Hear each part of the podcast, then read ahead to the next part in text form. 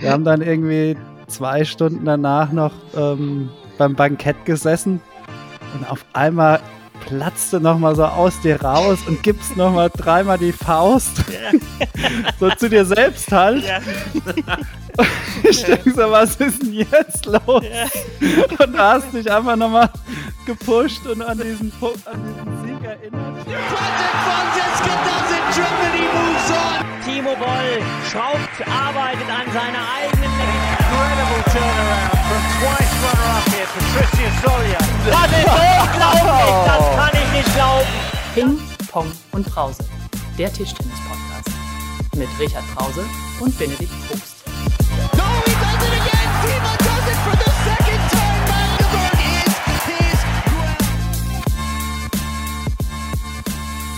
So, Richard, ich habe mir hier schon mal eine ähm, Orange geschält und die würde ich jetzt verzehren, während du deinen Cliffhanger erzählst, auf den die ganze Tischtenniswelt wartet. Benedikt, absoluter Wahnsinn. Ja, es ist ja Orangenzeit. Insofern äh, muss ich da natürlich auf meinen Cliffhanger zurückkommen. Äh, jetzt muss man wissen, ähm, meine letzten ein, zwei Jahre in der Bundesliga fielen sozusagen mit äh, den Anfangsjahren von, von Timo zusammen. Äh, und da waren wir natürlich immer in Gönnern äh, vorher in, äh, ja, in der Pension Krötz und haben uns da immer, der Timo wird das noch wissen, zum Nachmittagscafé getroffen. Und dieses Nachmittagscafé, das hat so einen absoluten Kultfaktor gehabt.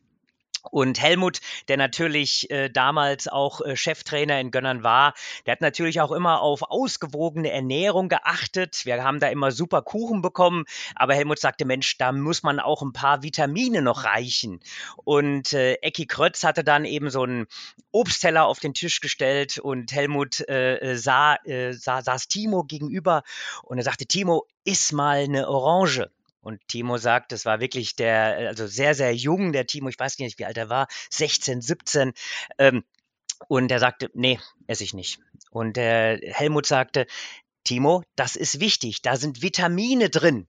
Und der Timo sagte, nee, möchte ich nicht. Und dann sagte der Helmut nochmal, Mensch, aber so eine Orange, dann ist man noch besser in der Vorhand und bewegt sich noch besser. Und daraufhin sagte Timo, na gut, aber nur, wenn du sie mir schälst. Und daraufhin hat Helmut tatsächlich die Orange geschält. Timo hatte seine extra Vitamine und ich bin sicher, dass er dann auch das Spiel danach gewonnen hat, weil er hat ja die meisten Spiele gewonnen. Also werde ich nie vergessen, äh, ist, eine, ist eine ganz witzige Geschichte eigentlich gewesen. Ja, und das Gute ist ja, lieber Richard, ähm, wir können ihn direkt fragen. Ja! wir, wir, wir, wir, haben ihn, wir, haben ihn, wir haben ihn unter Einsatz aller unserer Kräfte als äh, unseren heutigen Gast gewonnen. Äh, lieber Timo, schön, dass du dabei bist. Stimmt denn die Geschichte so? Kannst du dich daran noch erinnern? Ja, ganz großartige Einleitung hier. Kriege ich direkt mein Fett weg. also ehrlich gesagt, äh, weiß ich das gar nicht mehr so genau aber es könnte zu mir passen in der, in der Zeit. Wobei ich muss zugeben, ich bin immer da noch so ein bisschen empfindlich. Ja, wenn die Hände babbig sind, wie wir Hessen sagen, das mag ich immer noch nicht. Und aber mittlerweile ja bin ich ja auch Papa und äh, muss jetzt mittlerweile meiner Tochter die, die Orange schälen. Von daher muss ich da mittlerweile durch und ja, hab, hab ein bisschen was dazugelernt, auch dank Richard. Aber Dankeschön. es ist, ja, das, das ist so das typische Verhältnis äh, Hampelball. Ja. ja, Orangen ist auch immer so ein Ding, ne? Also die ich jetzt gerade habe, die ist ganz okay. Manchmal sind sie echt gar nicht so gut. Also naja, gut, reden wir nicht über meine ähm, Orangenvorlieben. Aber äh, apropos Gedächtnis, äh, das ist ja so ein Problem bei euch beiden. Äh, das haben wir auch mit eurem Bundesliga-Duell von 1996 äh, äh, gemerkt. Ähm, ihr konntet euch da beide nicht dran erinnern. Ähm, gibt es eigentlich eine Begegnung, an die ihr euch erinnern könnt? Ein, eine Begegnung von euch beiden? Ja, ist schon seltsam, weil ähm, bei mir wird es wahrscheinlich so gewesen sein, dass ich die Niederlage schnell aus meinem Kopf gestrichen habe. Und für Richard war das damals so ein, eine, ein Selbstläufersieg wahrscheinlich. Damals hat er mich noch gar nicht so richtig ernst genommen. Deshalb hat er das auch nicht mehr gewusst. Also das ist interessant, was einem das Hirn dann manchmal für Streiche spielt. Äh, ich, ich habe es wirklich nicht präsent gehabt und danke dann nochmal an die Community, dass die da eben tatsächlich auf die Suche gegangen sind. Aber Timo, weißt du, was mir tatsächlich äh, ähm, bei der Frage jetzt plötzlich aufpoppt? Wir haben ja äh, das ein oder andere Mal gegeneinander gespielt. Äh, wir haben das ein oder andere Mal äh, zwei Jahre in Gönnern zusammengespielt. Wir haben aber auch einmal damals die Europaliga zusammengespielt. Und das war quasi mein, ja, ich glaube, mein letztes Spiel unter, unter äh, Glenn Öst damals noch. Wir haben in, in Polen gespielt. Erinnerst du dich noch daran? Also ein, ja, für mich ein prägendes, prägendes Erlebnis meines Sportlerlebens. Nein, äh, das war für mich natürlich ja der erste große Sieg im Trikot der Nationalmannschaft. Ich glaube, es war sogar mein erstes Länderspiel. So habe ich es gespeichert, ganz genau. Und ähm, ja, ich habe da ganz gut gespielt und vor allem hast du den entscheidenden Punkt gemacht. Und ich habe selten einen Spieler so heiß in der Box gesehen wie dich damals. Und das Lustige war einfach, wir haben dann irgendwie zwei Stunden danach noch ähm, beim Bankett gesessen und auf einmal platzte noch mal so aus dir raus und gibst noch mal dreimal die Faust. Ja. so zu dir selbst halt. Ja. ich denke so, was ist denn jetzt los? Ja. Und da hast dich einfach noch mal gepusht und an diesen, an diesen Sieg erinnert. Aber ja, so warst du damals. Du ja. warst ähm, ein richtiger Heißläufer. So kann man es, glaube ich, sagen. Und, und, das, ich sag mal, das Nachglühen, das gehörte bei mir da wirklich immer dazu. Man, man kennt das ja heute mehr mit Vorglühen, nicht? Aber das ja. Nachglühen, das war damals für mich, ich konnte ganz schwer abschalten und habe da natürlich auch die Dinge ja nochmal stundenlang ausgelebt, im Guten wie im Schlechten. Manchmal nach, Nieder nach, nach Niederlagen konnte ich dann auch wirklich nicht, nicht schlafen. Und äh, ja, das war also eine, eine ganz spezielle Geschichte. Wir haben 4-3 gewonnen. Das war wirklich ein ganz, ganz enges Ding. Du hast zwei Punkte gemacht, ich durfte bei 3-3 ran, habe das äh, letzte Spiel gewonnen. Ich glaube, es war tatsächlich auch äh, mein letztes Spiel in der Nationalmannschaft. Vielleicht habe ich zu sehr geglüht. Nein, aber ähm, wenn man mal nicht, wenn ich nicht so gut drauf bin, dann müsste ich mich einfach nur an diese Szene zurückerinnern. da bekomme ich jedes Mal wieder ein Schmunzeln aufs ja. Gesicht. so soll das sein. Wie du nach zwei, drei Stunden nochmal die Faust ausgepackt ja. hast.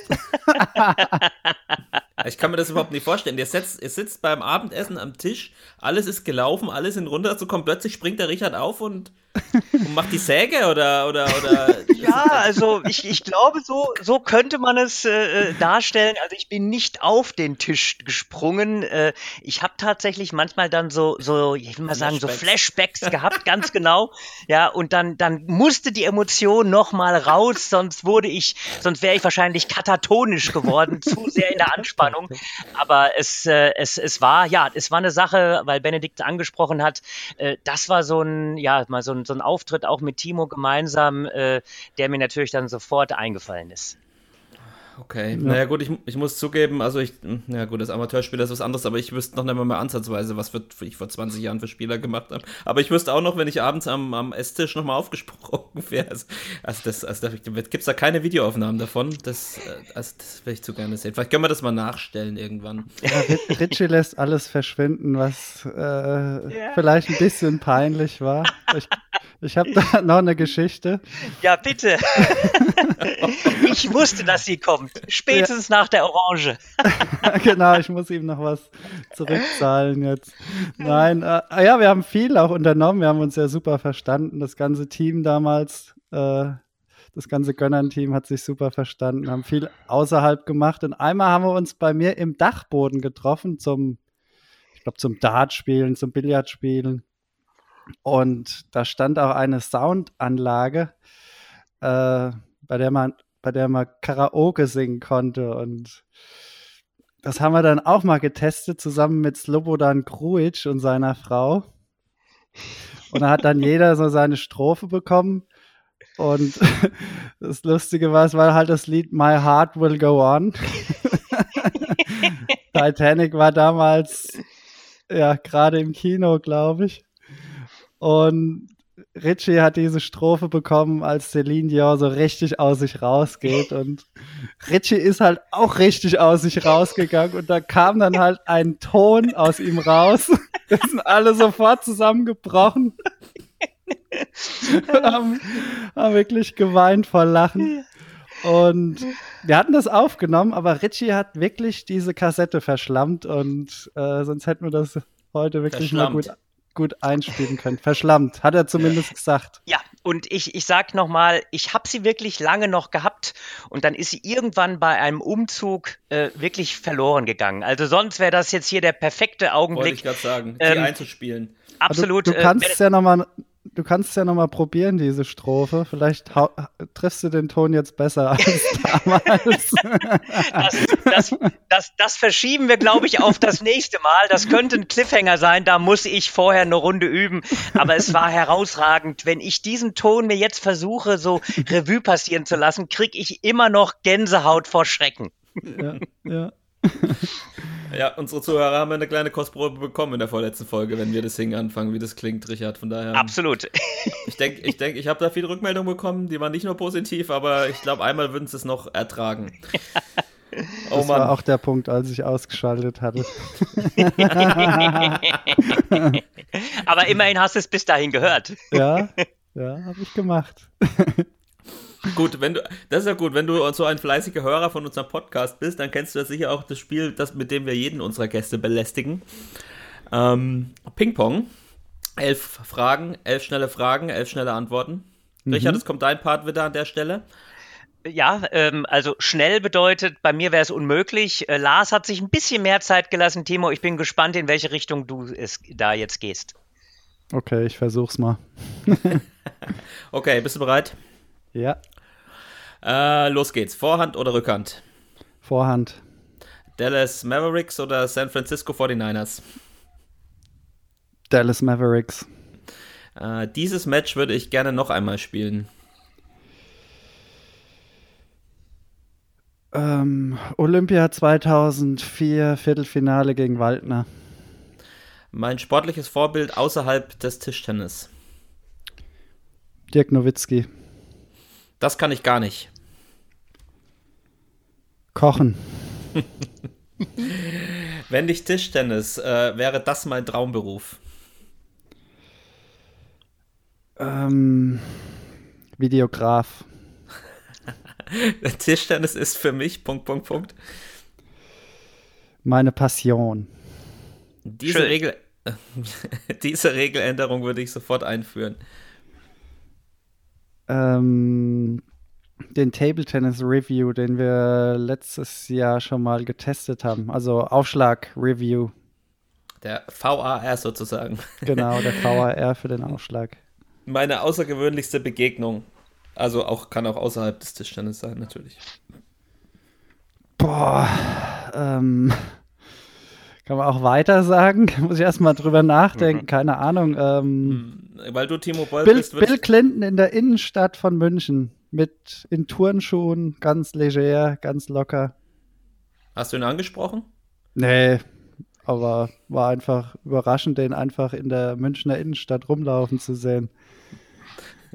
Okay, mein Lieblingsfilm? Ähm, Avatar.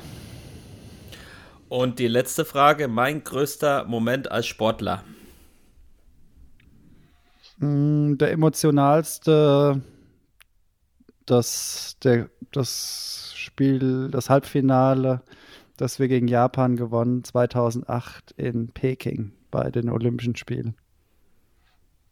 Sehr das gut. War so der schönste Moment, ja. Du hast dich doch gut geschlagen. Ähm, Bill Clinton ist noch die Frage, mit, mit welcher Frau hast du ihn da gesehen in der Ja, das war nach. Nach Monika. Das war nach Monika, genau. Ja, Richard, hast du was hinzuzufügen? Du hast bei Tischtennis ist für mich äh, meine Passion. Hast du dich gefreut, habe ich gehört? Ja, absolut, weil es ist ja, es ist ja Passion, Berufung. Ich glaube, das äh, äh, kommt bei Timo immer, immer wieder auch mal rüber. Sonst, sonst könnte er ja auch über die Jahrzehnte, hätte ich fast gar nicht, äh, äh fast gesagt, äh, gar nicht so prägen, das Tischtennis eben mit äh, mitbestimmen. Das ist Passion, das ist Beruf, das ist Berufung und äh, das ist äh, ja. Äh, ähm, schon, schon was ganz Spezielles. Also Tischtennis ist äh, da wirklich äh, in Leib und Seele übergegangen. Ich habe noch eine Frage, warum Vorhand und nicht Rückhand? Ist das nur aus dem Bauch heraus? Oder? Oh, irgendwie fühlt sich Vorhand ähm, natürlicher an. Bei Rückhand muss ich schon mehr arbeiten und mich auf mehr Dinge konzentrieren, dass die, dass die auch funktioniert. Ich bin, ich kein, ich bin kein Rückhanddenker, wie mittlerweile viele Spieler. ja. Richard, bist du ein Rückhanddenker? Äh, ich bin ein absoluter Rückhanddenker, weil äh, so viel wie ich über Rückhand nachgedacht habe, obwohl sie nie besser geworden ist, äh, das äh, ist einfach ein, eins der großen Rätsel äh, meiner Tischtennisgeschichte. Äh, natürlicher ist für mich einfach auch die Vorhand. Das stimmt. Der, der, Richard Brause ist auch der einzige Mensch, der am, am Minitisch Vorhand spielt. Also wer schon mal so einen Minitisch gespielt hat, ist mit Rückhand der viel einfacher, weil man dann nur so hinhalten kann. Der Richard umläuft auch da die Rückhand. Also er Ehrlich? macht sich auch da, da, da, Gedanken, wie man die Rückhand aus dem Spiel nehmen kann, sozusagen. Ja, siehst du mal. Also ja. insofern, äh, ich, ich versuche sie einfach zu vermeiden. So, meine Freunde, es ist ja sehr lustig, aber wir müssen auch mal über die ernsten Themen des Tischtennissports reden. Okay. ja, nein, Quatsch. Es hat sich ja vieles getan äh, in den letzten Wochen und Monaten, was äh, Tischtennis ja und Corona angeht. Ein großes Thema, Timo, auch für dich, ähm, sind die Olympischen, Olympischen Spiele. Ähm, es war jetzt in den letzten, letzten, ja, vorletzte Woche oder letzte Woche war ja die Diskussion mit dem vorrangigen Impfen von Sportlern. Da hat der DOSB eine Umfrage gemacht unter, äh, ich glaube, 1800 äh, von euch Sportlern und äh, ein Großteil hat auch geantwortet und haben sich zu drei Viertel dazu ausgesprochen, dass ähm, Sportler jetzt nicht vorrangig geimpft werden sollen. So ganz, ganz salopp gefragt, Timo, wie stehst du zu dem Thema? Ja, so habe ich mich auch geäußert. Ich meine, ja, ich glaube, als Sportler muss man einfach auch ein bisschen zurückstehen. Es gibt ja einfach Menschen, für die ist die Impfung wesentlich wichtiger als für fitte Leute wie wir uns Sportler aktuell. Klar, man kann drüber nachdenken, falls bis dahin genügend Impfstoff da ist, ob man dann äh, ja sich impfen lässt oder ob es da ja, ich will jetzt nicht sagen, einen Zwang gibt, aber kann ich mir schon vorstellen, dass wenn es bis dahin wirklich genügend Impfstoff gibt, dass man, dass das IOC sagt, ja, nur, nur geimpfte Sportler dürfen anreisen. Keine Ahnung, wie es am Ende sein wird, aber klar ist, ähm, wenn es nicht genügend Impfstoff gibt, dann sollten auf jeden Fall erstmal die drankommen, die, ähm, die das ja wirklich benötigen.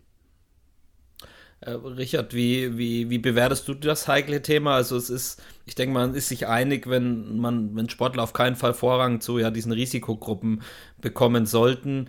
Ähm, ansonsten ist es dann, Olympia bedeutet für viele Sportler ja eigentlich alles, ja. Und die Sportler sind ja, ja so eine Art Gladiatoren der Neuzeit. Ähm, sie sorgen, sie unterhalten die Bevölkerung und alle Sportinteressierten und ähm, ist dann die Moral der Geschichte tatsächlich, dass, dass eine vorrangige Impfung von Sportlern total verwerflich ist? Ähm, oder wie, wie, siehst du dies, wie siehst du das? Naja, ähm, sagen wir mal so, der Timo hat das, glaube ich, sehr, sehr gut eingeordnet. Äh, verwerflich, man, man hat ja wirklich sich mit diesem Gedanken auch äh, mal kurzzeitig auseinandergesetzt, aber die Lösung kann eigentlich nur sein, dass es keine vorrangige Behandlung von, äh, von Spitzensportlern geben darf. Ähm, ich denke, dass äh, man darauf setzt, für den Fall, dass man äh, bis dahin genügend Impfstoff äh, eben zur Verfügung hat, dass man dann eben auch im impfen kann. Ich glaube, das wäre dann auch durchaus legitim. Aber der entscheidende Faktor ist, dass äh, kein Sportler einem anderen, äh, der eben zur Risikogruppe äh, gehört, äh, Impfstoff in Anführungszeichen wegnehmen darf. In diese Richtung sollten wir nicht gehen und das wäre dann tatsächlich auch verwerflich.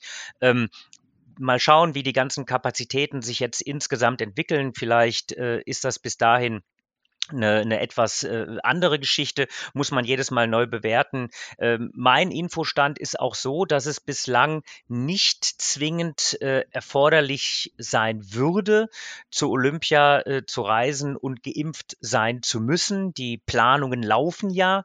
Insofern äh, gehen wir Stand heute zunächst mal davon aus, dass Olympia in welcher Form auch immer stattfindet äh, und äh, über das Impfen wenn wir genügend Impfstoff haben, dann äh, Großteil der Sportler wäre bereit, sich impfen zu lassen. Auch hier aber äh, würde man nicht äh, äh, einem Sportler, der sich aus welchen Gründen auch immer nicht impfen lassen will, äh, ähm, das dann aufdoktrinieren. So ist zumindest mal im Augenblick Stand der Dinge. Und alles weitere muss man, glaube ich, sehen. Auf sich zu planen ist, glaube ich, auch für die Olympischen Spiele ganz wichtig und elementar im Augenblick.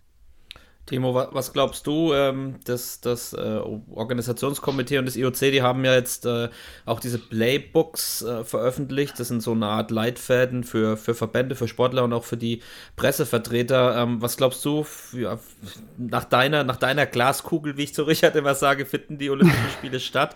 Und, und wenn ja, was, was denkst du, wie die aussehen werden oder aussehen könnten? Mach Boah. uns mal ein bisschen Hoffnung, mach uns mal also, ein bisschen Hoffnung, komm. Ich habe Aktuell habe ich ehrlich gesagt wirklich gar kein Gefühl. Also 2020 war mir eigentlich schnell klar, dass es nichts wird. Ähm, jetzt, boah, ich weiß es nicht. Also klar, das IOC sagt natürlich auf jeden Fall. Ähm, die japanische Bevölkerung, was ich so gelesen habe, möchte es eher nicht. Ich weiß nicht, wie viel Einfluss das hat. Ähm, keine Ahnung. Also ich denke schon, wenn es irgendwie möglich gemacht werden kann, dann wird es wahrscheinlich stattfinden. Aber natürlich in, e, in einer Form, ja, die nichts damit zu tun hat, wie es bislang war, ja. Ähm, ich kann mir jetzt nicht vorstellen. Wir haben da, wir haben ja schon in der Halle gespielt. Das ist eine tolle Arena, ich glaube mit über 10.000 Kapazität an Zuschauern. Ja, die Zuschauer ähm, vor allem auch ganz nah dran. Ja, das ist, ist ja nicht, über, nicht überall so. Also es wäre wirklich ein, ein, Hexenkessel. Es wäre eine, eine geniale Halle diesmal für uns gewesen, aber ich kann mir nicht vorstellen, aktuell äh, mit Zuschauern die Olympischen Spiele stattfinden zu lassen. Also da müsste schon ganz schön viel passieren. Tja. Ja, ohne Zuschauer ist das, was glaubst du, wie dann die Emotionen, oder was glaubt ihr, die Frage geht dann beide, wie die Emotionen dann, dann sein werden vor Ort? Ist Olympia dann immer noch Olympia oder ist dann Olympia Olympia Light oder ähm, wie wäre das für euch? Oh. Ich meine, man hat sich natürlich jetzt über das Jahr auch ein bisschen dran gewöhnt, auch ohne Zuschauer zu spielen, aber ehrlich gesagt, gerade aktuell habe ich wirklich so einen kleinen Hänger und da fehlen mir so ein bisschen auch die Zuschauer und danach schimpfe ich mich selbst, ja, dass ich eigentlich froh sein muss, ja, überhaupt am, am Tisch stehen zu dürfen und überhaupt solche Gedanken aufkommen zu lassen. Aber irgendwie ist es auch gerade echt nicht einfach, ja, mal, man ist so in so einer Phase, es, äh, ja, wir sind mit, mit Borussia ziemlich gesichert in den Playoffs. Äh, man hat paar Titel jetzt gewonnen mit Borussia und bis Olympia ist er noch ein bisschen hin. Der Körper ja, macht gerade auch nicht ganz so mit, wie ich das möchte. Und da ist es vom Kopf ja recht, recht schwierig, muss ich gerade sagen. Und, und was ja, was ja einfach auch spannend ist, du spielst ja schon wirklich äh, deine, ich weiß gar nicht, wie vielte Saison äh, in, in, der, in der Bundesliga. Also äh, ich glaube dann in so einer, in Anführungszeichen, Hängerphase äh, sind die Zuschauer natürlich dann äh, äh auch nochmal dieser Bereich, der einem dann nochmal so ein so extra Push gibt. Das, das fehlt ja dann sicher, nicht? Und äh, Zuschauer bei den Olympischen Spielen, dieses, dieses Austauschen mit Sportlern, ähm, dieses äh, bei den letzten Olympischen Spielen hat uns der DOSB vom Social Eating gewarnt. Ich weiß nicht, ob du das noch präsent hast, ne? dass man mhm. nicht zu lange in der in den Essenshallen sich aufhalten soll, weil man eben einfach dann dazu geneigt ist, sich mit anderen Sportlern auszutauschen. Äh, Usain Bolt war zu schnell. Wir hatten das schon kurz thematisiert. Der ist dann weggelaufen. Äh, aber äh, insgesamt ist das natürlich natürlich genau das, was äh, bei den Olympischen Spielen noch so mal ein bisschen extremer ist. Viele Zuschauer in allen Events an jedem Augenblick, der Austausch mit den Sportlern und wenn der nicht stattfindet, dann ist das schon, denke ich, ein anderes Gefühl. Aber trotzdem bevor Olympische Spiele gar nicht stattfinden, ähm, wäre es gut, wenn sie stattfinden könnten, unter den, ja, dann vielleicht noch festzulegenden Sicherheitsstandards. Ja, das auf jeden Fall. Ich meine, bei Olympia, da wird man schon keine Probleme haben, sich zu motivieren. Es geht jetzt mehr so um dieses, um diesen Alltag.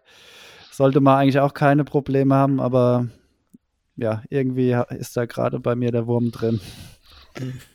Nun gut, wieso soll es der Spitzensportler anders gehen als ja vielen in Anführungsstrichen normalen Leuten, die auch denen das auch langsam ähm, ja ein bisschen aus dem Hals alles raushängt. Also das, äh, da gibt es sicher auch Parallelen. Ähm, grundsätzlich, wenn ich schon mal zwei so Tischtennis-Experten da habe, was glaubt ihr so im Allgemeinen, welche Auswirkungen, ich sag mal, gehen wir mal davon aus, dass vielleicht dann jetzt im, im Herbst oder so alles wieder sich normalisiert, welche Auswirkungen diese Corona-Pause auf, auf unseren Sport hat, also im, sowohl im Breitensport als auch im Schützensportbereich. Wird danach alles wieder sein wie davor oder wird, wird irgendwas ja, sich grundlegend verändert haben? Richard, du darfst anfangen. Ja, also äh, die, die, die Herausforderung wird natürlich sein, äh, dass man äh, ähm, die, ja, die vor allem auch die Amateurspielerinnen und Spieler wieder in die Halle äh, bekommt, dass sie eben sich nicht, äh, äh, ich sag mal, vor dem Computer festsetzen, sondern einfach wieder offen dafür sind. Ähm, man hat natürlich ein, ein Risiko, dass, äh, dass Sportarten, die in der Halle sind, vielleicht mit einem gewissen Mitgliederschwund äh, kämpfen müssen. Das wird man jetzt sehen, wie die, wie die Entwicklung im Augenblick ist. Äh, Im Augenblick hoffe ich in meiner mir eigenen Naivität aber darauf, dass äh, alle die, die Tischtennis gespielt haben, weiter Tischtennis spielen, sagen, Mensch, hier, jetzt äh, habe ich umso mehr Lust. Ähm, das ist die Hoffnung, die ich habe, aber die Herausforderung hat ja nicht nur Tischtennis, sondern viele andere Sportarten auch. Sport ist die schönste Nebensache der Welt für uns. Wir hatten es ja vorhin schon mal. Passion, Beruf, Berufung, das geht ja alles so ineinander über. Die Herausforderung wird sein, was passiert eben im, im Amateurbereich? Äh, bleibt uns unsere Basis erhalten? Das glaube ich eigentlich ziemlich sicher. Aber ob man an der Basis eben dann einen gewissen Schwund hat, das ist im Augenblick, glaube ich, ganz schwer einzuschätzen. Ja, ist für mich auch schwer einzuschätzen, aber klar, man macht sich natürlich schon Sorgen, dass ja, dieses bequeme Leben oder ja, viel zu Hause zu sein, wenig zu unternehmen, natürlich auch irgendwie zur Routine wird. Und ich spüre das ja bei mir selbst, ja. Ich bin jetzt seit einem Jahr nicht mehr geflogen. Das ist eigentlich unglaublich. Ja. Ähm, aber ja, das habe ich jetzt auch nicht irgendwie so vermisst und ich hoffe nicht, dass so der Grundgedanke auch beim Amateursportler kommt, ach, es geht ja auch irgendwie ohne Sport und hat sich auch gut gelebt und man hat mehr Zeit für die Familie. Ich hoffe, dass man dann auch schnell wieder, ja, so zurück zu seinen ja, Gewohnheiten kommt, ja, dass man auch wieder selbst für sich was macht und äh, sich vor allem auch wieder bewegt und ja, Gas gibt. Ja, dem kann ich mich, dem kann ich mich nur anschließen. Also es kann ja nicht das Ziel sein, wenn wir alle die, ich sag mal, äh, die kleinen Ansätze rechts und links an der Hüfte haben, dass man die einfach stehen lässt. Klein. Ähm, die Kleinen, ja, die Kleinen, Benedikt, die bei kleinen euch, Ansätze. Bei euch vielleicht klein, bei euch vielleicht kleine. das, das muss ja das Ziel sein und äh, Tischtennis ist eine super Sportart, äh, um eben auf der einen Seite so ein bisschen die Koordination glatt zu ziehen, äh, aber natürlich auch, um das ein oder andere an, an, an, an Kilo vielleicht dann wieder abzutrainieren. Also ich rufe auf, sobald es wieder geht, an die Tische zurück. Sehr gut. Richie ist auf jeden Fall ein super Vorbild. Also. Ja, ja, ja, ja, aggressive Leader. Ich denke, ähm, der wird auch jetzt vielleicht, ich, ich warte schon die ganze Zeit drauf, dass er vielleicht nochmal ein Flashback kriegt, gleich von dem letzten Länderspiel in seiner Karriere und hier gleich, gleich, gleich, die Faust nochmal kommt.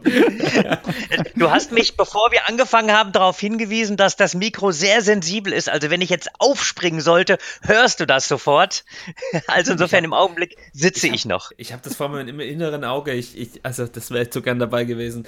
Ja, aber zum Thema, zu, zum Thema, zu, zum Thema nach Corona, also ich, ich merke es auch bei mir und auch so bei meinen Mannschaftskollegen. Ich sage mal, im letzten Jahr war es schon so, ach, es geht ja auch ohne, ist ja ganz schön mal die Wochenenden und dann kann man mal frei und nix. Und, aber jetzt kommen auch schon wieder die ersten Stimmen, die sagen, oh, jetzt hätte ich doch schon wieder Bock und mal wieder spielen und dann geht es dann wieder los. Also ich, ich denke auch, dass dass hoffentlich, und ich bin da genauso naiv wie du, Richard, dass äh, alles, wieder, alles wieder gut wird. Ähm, alles wieder gut. Äh, einen ersten Schritt gibt es ja auch auf internationaler Ebene. Ähm, jetzt in, warte mal, was haben wir heute? In zwei Wochen, zweieinhalb Wochen, ähm, ja, beginnen die ersten World Tour Events wieder. Richard, ähm, die ITTF, die lässt einen ja so ein bisschen irgendwie im Dunkeln, wie es jetzt da weitergeht. Insgesamt bring uns doch mal auf den aktuellen Stand. Ja, also WTT äh, ist ja in, in unser aller Leben getreten, ich sag's mal so. äh, und äh, ist natürlich auch nicht eine ganz einfache Situation für die, für die ITTF, äh, weil natürlich auch die angehalten sind, wieder, wieder Turniere spielen zu lassen. Ähm, wir haben einen vorsichtigen Plan was eben uns alles in diesem Jahr erwartet. Ähm, ein Plan ist wirklich insofern vorsichtig, weil natürlich man immer wieder anpassen muss. Aber das Erste, was uns jetzt äh, erwartet, ist ein, ein kleiner Hub, der WTT Hub Middle East, so nennt sich das neudeutsch. Ähm, ja, bedeutet, dass man äh, zwei etwas kleinere Turniere, ein Contender und ein Star Contender, wir hatten ja schon mal die Begrifflichkeiten, ähm, die gehen dann hoch zu WTT Champion und Grand Smash. Diese beiden Turniere Turniere, die jetzt äh, im Middle East, in Katar gespielt werden, sind also Contender und Star-Contender. Ähm, natürlich Punkte äh, äh wichtig für die Weltrangliste, die dort äh, ausgespielt werden. Äh, und ja, ein Start, nachdem wir ja diesen Restart im November hatten, für einen etwas kleineren Kreis, äh, was ja auch nicht ganz unkritisch war, dass wir zumindest jetzt sagen, jetzt können ein paar mehr Leute in Katar wieder international spielen ja, ich ähm, entsprechend, es gibt ein Hygienekonzept äh, mit einer kürzeren Quarantäne interessanterweise, aber mit einer äh, geregelten Testung. Äh, nur wenn man äh, gewisse Tests, ich glaube es sind drei, bevor man in den Flieger steigen darf und dann nochmal eine zwei Tage dauernde Quarantäne in Katar im Hotel und erst dann, wenn diese Tests alle negativ sind, darf man dann starten. Ähm, ja, für uns ist international ist natürlich gut, dass es wieder losgeht. Trotzdem bleiben natürlich ähm, ja, da ist viel Kopfkino, was bei allem, bei jedem Spieler natürlich dann äh, äh, immer abgespielt wird. Äh, ist es sinnvoll, dahin zu gehen? Es geht ja nicht nur um die Weltrangliste, sondern man muss auch ein gutes Gefühl dabei haben. Und äh, nichtsdestotrotz ist aber jetzt der Plan, in Katar die ersten zwei Turniere zu spielen. Ja, Timo, du bist ja, du bist ja ein Spieler, der eine starke Meinung hat und auch ge gehört wird. Ähm, wie stehst du denn zu, ja, zu dem Turnierplan? Es ist ja dann äh, nach nach Katar auch noch ein Hub in China geplant ähm, und auch zu den Qualifikationskriterien. Ja, im Moment ist natürlich alles ein bisschen wild, würde ich sagen, oder ist natürlich auch nicht einfach, muss man dem, der ITTF oder der WTT, WTT auch zugestehen, dass es im Moment wirklich unheimlich schwierig ist, ja, internationale Turniere zu organisieren und am Ende geht es wahrscheinlich nur über diese Hubs, ähm, ja, ich sag mal, diese Middle East Hubs waren ja erstmal vorgesehen eher für die etwas schwächeren Spieler, dass die auch Chancen haben, Turniere zu spielen. Und ähm, plötzlich hieß es ja, jetzt dürfen doch alle spielen. Und da war ich auch gemeldet, hatte vor, dort meinen 40. im Warmen dann äh, sozusagen äh, zu verbringen. Äh, da das insgesamt auch nur zwei Wochen sind. Ähm, da irgendwie eine Woche später ging es dann doch nicht mehr und ähm, jetzt weiß man nicht so ganz genau, äh, was in China ist, wie es genau laufen wird. Ähm, da flattern so langsam ein paar grobe Infos rein, aber kann ich noch gar nichts zu, so richtig zu sagen. Ich meine, ich konzentriere mich gerade erstmal auf den Verein. Da habe ich jede Menge Spiele gehabt, zum Glück. Ähm, und das ist das, was ich ja für die Vorbereitung brauche. Ja, viele, viele Wettkämpfe.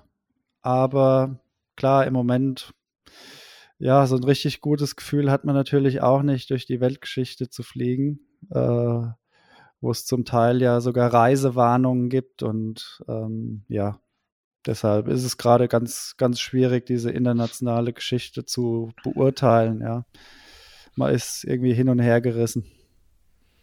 Ja, ich denke, äh, das steht außer Frage, dass die ITTF, ITTF da ja, es nicht einfach hat und auch gerade in einem Olympiajahr ähm, da ziemlich viel, viel Druck hat, aber trotzdem, ähm, und die Frage geht an euch beide, muss man ja schon ähm, mal hinterfragen, wenn das denn jetzt nach China geht und da sind das dann sicher wieder einige Wochen, weil die extrem strenge Quarantäneregeln haben, das haben wir ja, kennen wir ja aus dem Herbst schon, warum man nicht vielleicht äh, dann doch versucht, noch so einen Hub in, in Europa hinzubekommen oder vielleicht in anderen Teilen der Erde, wo, äh, wo der, der Zugang für alle ein bisschen leichter ist, wo vielleicht auch die Quarantäneregeln ein bisschen einfacher sind, wo es vielleicht auch findet, finanziell dann nicht so schwierig ist, wenn man dann vielleicht nur zwei Wochen unterwegs ist und nicht zwei Monate. Ähm, Richard, vielleicht, vielleicht an dich. Äh, Gerade im Olympiajahr wäre es da vielleicht doch besser gewesen, ein bisschen mehr, versuchen ein bisschen mehr Diversität in diesen Turnierkalender zu bekommen. ja, äh, hätten wir uns auch gewünscht, ehrlicherweise. Äh, wir hatten ja schon mal das angerissen, dass es ja nicht ganz einfach ist, entsprechende Ausrichter zu finden. Äh, man hat gesehen, in Katar mit etwas kürzeren Quarantäne ist das möglich. Ähm, die Frage, warum äh, immer nur China in Anführungszeichen mit dieser extrem langen Quarantäne, ähm, die kann ich nicht beantworten. Ich glaube, dass es auch Alternativen gegeben hätte. Nichtsdestotrotz ist es natürlich auch so, und da würden wir aber schon sehr, sehr tief in die Gesamtproblematik äh, WTT kommen. Nochmal, viele Ansätze, viele Ideen der Professionalisierung sind sicherlich gut. Ähm, die Frage ist natürlich, äh, was muss man als Ausrichter alles für äh, Dinge bringen? Und äh, das ist im Augenblick für Europa schwierig äh, ja, zu garantieren, äh, auch von den finanziellen Grundvoraussetzungen, von den Rechten. Aber das würde, wie gesagt, jetzt im Augenblick zu weit führen. Äh, wichtig ist, dass äh, wir hoffentlich äh, im, ja in einiger Zeit wieder ein paar Turniere im internationalen Bereich ohne Quarantäne spielen können. Das wäre natürlich super. Äh, aber im Augenblick, äh, wenn ich einfach mal den China-Hub jetzt mal als Grundlage nehme, das, was da so im Raum wabert, äh, sind drei bis vier Turniere und dann würde die Quarantäne noch oben drauf kommen. Äh, ja, ich sage dann immer, dann können die Spieler sich ein Wohnmobil äh, an den Flughafen stellen ähm, und äh, brauchen gar nicht mehr nach Hause kommen. Die Wahrheit liegt irgendwo so ein bisschen dazwischen. Und ich glaube, Timo hat es ja auch gesagt, das ist für WTT sicher nicht ganz leicht, aber es wäre natürlich auch sehr, sehr gut, äh, äh, immer auch zu prüfen, gibt es Alternativen, gibt es äh, Vereinfachungen äh, im ausrichtenden Bereich wo man dann vielleicht in Europa das ein oder andere auch spielen kann. Wir haben ja selbst auch die ein oder andere Bubble, habe ich in 2020 als Unwort des Jahres mal bezeichnet, äh, aber wir haben die ein oder andere Bubble gespielt. Alles nicht ganz leicht sicherlich, aber vielleicht hätte es da auch Möglichkeiten gegeben.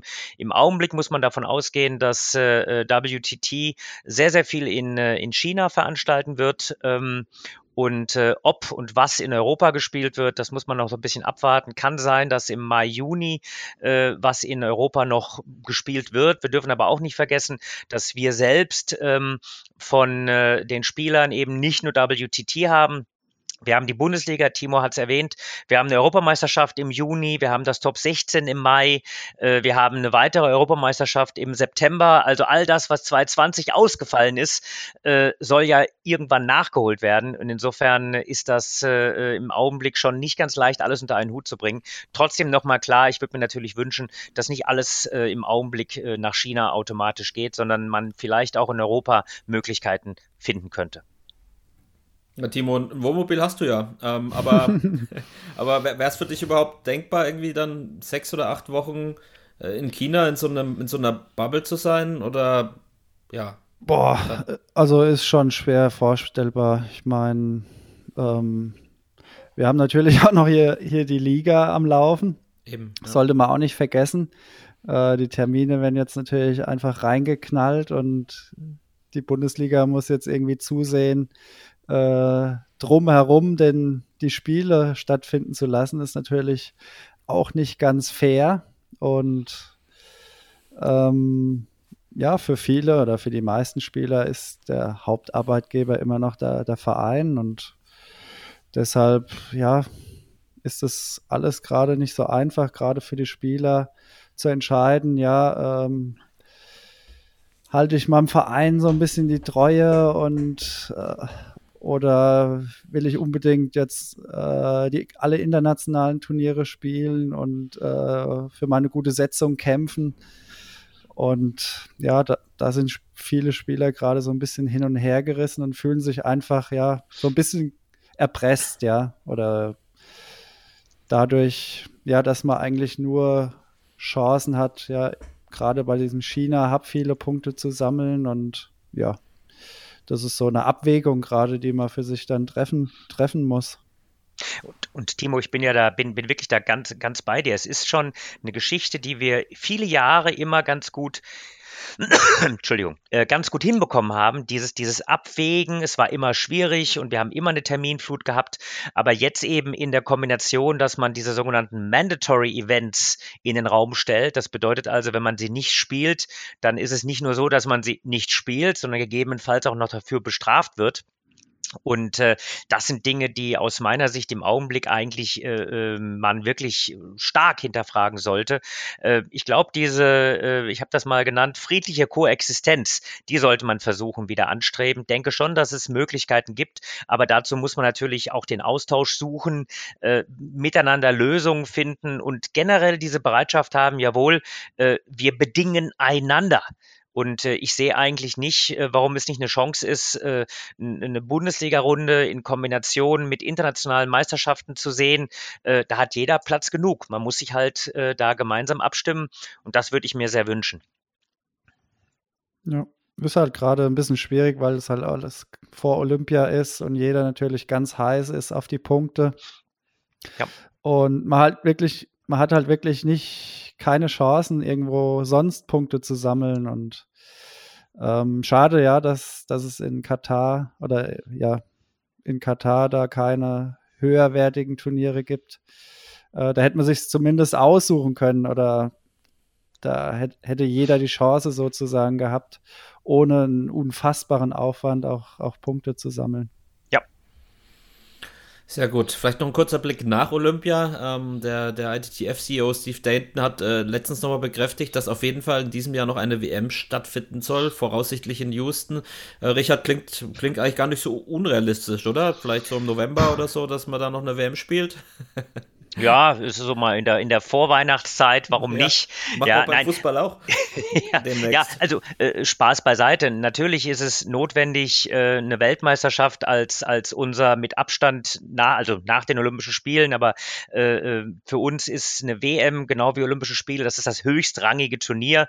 Danach kommt ja eigentlich erstmal äh, länger nichts. Äh, und äh, wenn wir die Möglichkeit haben, eine WM zu spielen, ist das erstmal immer ein guter Ansatz. Ähm, wichtig nochmal, ich hatte es ja schon mal erwähnt, äh, in so eine Planung eben äh, da eben den richtigen Platz zu finden. Aber gut, äh, erstmal eine WM zu spielen, sollte man immer versuchen. Ähm, leider hat das mit Busania jetzt nicht geklappt. Die ist jetzt abgesagt worden. Und ja, vielleicht klappt es aber in Houston. Und das wäre dann auch eine Individual-WM, oder? Was, was ja. würde dann dabei bleiben? Ja. Gut, weil ich erinnere mich noch, dass ähm, dass der Franz damals in Budapest sagte zu Timo oder zu uns, dann wären wir halt 2021 Weltmeister, nachdem äh, Timo ja leider krankheitsbedingt äh, die Biege machte. Ähm, das wäre dann zumindest noch möglich. Ähm, da, da freue ich mich dann drauf. ja. ja. Houston wäre eine Reise wert, ja. Die Halle kenne ich sogar, da war ich, ich habe Dirk Nowitzki nochmal besucht in seinem letzten Jahr und da bin ich damals auch von von Dallas dann mit dem Auto runter nach Houston gefahren und habe mir das Auswärtsspiel dort auch angeschaut. Und in der Halle sollen ja, glaube ich, auch die Finals stattfinden. Coole Halle. Sagen, Coole Halle. Würden wir uns drauf freuen. Ja, würden wir uns drauf freuen. Houston ist eine Reise wert. Gut, Timo Boll, lass uns kurz über dich sprechen. ähm, da könnten wir ja wahrscheinlich 20 Podcasts füllen, oder Richard? Ähm, ähm, hätten wir überhaupt kein Problem. Also wir, wir, hätten, wir hätten die Zeit und wir, wir hätten die Themen vor allem. Naja, ich bin mir sicher, dass wir mindestens noch ein, 200 Folgen machen werden und das ein oder andere Mal äh, wird Timo sicher nochmal kommen. Aber wir haben uns mal ein Thema rausgesucht oder rausgepickt, Richard, und ähm, man spricht ja immer so viel über Timos äh, Alter, was ja eigentlich ein bisschen gemein ist. Aber eigentlich spricht man ja, spricht man ja nur darüber, äh, weil man so bewundert, welches Niveau äh, er über die vielen Jahre gehalten hat. Jetzt steht die 40 kurz vor der Tür. Ähm, die, warte mal, wann, wann, wann war dein erstes Bundesliga-Jahr, wo du gegen Richard gespielt hast? 96, 95, 96, 96, 97, also du bist jetzt 25 Jahre da auch wirklich schon im, äh, im Profibereich und ich habe mir hier in meinem kleinen Skript, habe ich geschrieben, Timo Boll, das Chamäleon. Ähm, ist vielleicht sogar fast ein bisschen gemein, weil ein Chamäleon passt sich ja immer nur der Situation an und du bist ja der, dem, der, der Situation immer einen Schritt voraus gewesen. Aber ich frage erst mal den Richard, bevor ich mich hier selber irgendwie, ver, äh, irgendwie in meinen komischen Thesen verhaspel. Ähm, was ist das äh, geheime Erfolgsrezept von, oder nicht so geheime Erfolgsrezept von Timo Boll, dass er ja mit 38 zum Beispiel nochmal die älteste Nummer 1 geworden ist, dass er so lange im Profibereich äh, äh, ja noch da, ja, da oben mitspielt und man muss ja auch sagen, das wird ja auch immer physischer und immer schneller und härter und trotzdem hat er es immer wieder geschafft, da äh, ja nicht nur den Anschluss zu halten, sondern das mit zu dominieren. Richard, warum? Warum? Also äh, eigentlich müsste man jetzt einen raushauen. Ich mache das mal so. Der Timo, hat den, der Timo hat den Sport verstanden. ja. ja. also äh, ich, ich will das mal als so, so ein kleines Beispiel nehmen. Wenn andere, die über, über den Plastikball, wo wir ja auch dann wirklich viele Jahre drüber äh, gesprochen haben, was muss man machen? Und ich habe dann die ein oder andere Präsentation auch gehalten und äh, was sich verändert. Äh, das hat Timo mehr oder weniger nach, nach drei Monaten schon äh, entsprechend angepasst. Und dieses Anpassung, diese Anpassungsfähigkeit zu sagen, äh, was brauche ich, was kann ich, was muss ich verändern, aufbauend auf dem, was ich spielerisch eben leisten kann. Ähm, äh, das ist das, was Timo sehr, sehr gut und sehr, sehr schnell analysiert. Und wenn es dann mal so ist, äh, Timo hat gesagt, na, mit der Vorhand das ist mein, mein natürlicherer Schlag. Aber wenn ich vielleicht nicht mehr jeden Ball umlaufen kann oder will, äh, dann muss ich halt mir überlegen, was kann ich denn machen, um einfach äh, da nicht mehr jeden Ball umlaufen zu müssen. Und äh, diese Verbindungen, also ich hatte mal äh, vor vielen Jahren, äh, als ich noch in, in, in Wien gearbeitet habe, mal mit Markus Freiters über Timo äh, gesprochen. Und Markus, der Satz, der ist mir auch so hängen geblieben. Er sagt, naja, der Timo ist sehr gut verbunden. Dann habe ich ihn erstmal so, so angeguckt, wie meinst du das? Sagt er, ja, der weiß sehr gut, welche Schläge er ansetzen muss und wo er sich danach frühzeitig hinbewegen muss, um den nächsten Ball zu spielen. Also diese Verbindung, die Kombination aus Schlägen, ich glaube, das könnte so ein Hinweis sein und dass er eben wirklich sich sehr, sehr viele Gedanken macht, äh, was muss ich machen, äh, kann ich noch wie äh, in, in, in Lüttich, als er den Weltcup gewonnen hat, so ein bisschen mehr aus der Halbdistanz agieren oder muss ich vielleicht ein bisschen mehr nach vorne zum Tisch gehen. Und das setzt er natürlich auch dann eins zu eins um. Und äh, das ist das, was bei Timo, denke ich, immer so herausragend ist. Einfach auch die Fähigkeit, sein Spielsystem anzupassen. Ja, Timo, was sagst du dazu? Was unterscheidet den äh, Timo 2021 vom Timo 2000? ja, es gab in jeder Phase so ein paar Dinge, auf die ich besonders großen Wert gelegt habe keine Ahnung, 2000 war das vielleicht, ja, einfach, keine Ahnung, halblange Bälle gut anzufangen und das gut abschätzen zu können und um dadurch aggressiver zu spielen. Dann irgendwann ähm, kam so diese extreme Athletik noch dazu, einfach ja, fitter sein als die anderen, sich besser bewegen können als die anderen. Dadurch habe ich dann einfach viele Spiele gewonnen, wo ich wusste, so, ich spiele den Ball jetzt auf den Tisch und danach bewege ich mich einfach besser als jeder andere und mache die Punkte. Das war so 2-5 und irgendwann, ja, ist man natürlich, hat man ein bisschen körperlich abgebaut und umso detaillierter und ja, detailverliebter bin ich dann auch geworden, so in Sachen Technik und ja auch in diesen Kombinationen, ja, spiele ich das, was passiert danach und wo sind da die besten Kombinationen für mich, ja. Und das, ja, mache ich jetzt ziemlich extensiv, würde ich sagen. Mache mir sehr, sehr viele Gedanken, ja, von den Schlägerwinkeln über Schlagansatz und ähm, in Kombination, was plant der Gegner, was plane ich da drauf oder was plane ich und wie reagiert er da drauf und so spiele ich ziemlich viel Schach im Kopf zwischen den Ballwechseln. Ja, Richard, also ein Professor schon fast, der Timo, oder? Abso absolut, absolut. Das kann man nicht anders sagen. Nein, aber dieses, äh, Timo hat ja diesen Aus Ausdruck geprägt, eben dieses äh, Tischtennis ist äh, Hochgeschwindigkeitsschach. Und äh, so nimmt er natürlich auch seine, seine Spiele an. Und äh, es geht ja nicht darum, immer, immer schneller zu sein als der andere. Manchmal äh, so ein bisschen dieses Hase- und Igel-Spiel, man muss früher loslaufen. Und ich glaube, mit solchen Dingen arbeitet Timo, oder nicht glauben, ich weiß, weiß, dass Timo mit solchen Dingen sehr, sehr viel arbeitet, sich sehr, sehr viel Gedanken macht. Und äh, wenn man das so sieht, äh, Timo hat ja jetzt so diese, diesen Bogen schon gespannt von 2000 auf diese Phase, ich sag mal 2005 bis 2010. Äh, erinnere dich, Timo, äh, an, an Olympia, an unsere Vorbereitung. Ähm, ja, da waren die Spieler mega fit. Äh, es war also wirklich sensationell. Äh, das sah dann fast so aus, als ob in der Muckibude zu viel gewesen wären. Und äh, das eben dann in Kombination mit dem, äh, wie man eben jetzt spielt, das ist zwar natürlich für viele sehr, sehr athletisch, aber man kann natürlich auch einen Teil der Athletik, wenn man einfach äh, einen Ticken langsamer ist, äh, äh rausnehmen, indem man eben einfach auch klüger platziert, klüger anspielt. Und das eben mit äh, einer unheimlich strikten äh, ähm, ja, Spieldisziplin einzuhalten, weil äh, das sind die kleinen Punkte, die am Ende dann wichtig sind, wenn man dann eben in der, im, im letzten Augenblick weiß, okay, ich könnte den Ball jetzt fest diagonal spielen, aber ich spiele den Ball nicht fest diagonal, weil da spiele ich vielleicht meinem Gegner irgendwo in die Farbe, ich spiele den Ball vielleicht ein bisschen weicher, etwas mehr in die Mitte und zwinge dem Gegner so eben aus seiner Position rauszukommen, das sind so diese kleinen Dinge, die, die Timo, glaube ich, wirklich äh, ja, inhaliert hat in den letzten Jahren. ja, ich versuche halt immer einfach zu spüren, ja, was, was, ja, wie ich am besten zu Punkten komme. Und ich glaube, da bin ich sehr analytisch und perfektionistisch auch veranlagt. Und ja, wie, wie in vielen Dingen, ja. nicht nur im Tischtennis. Aber ähm, ja, so habe ich es irgendwie geschafft, ja, weiterhin ja, konkurrenzfähig zu bleiben.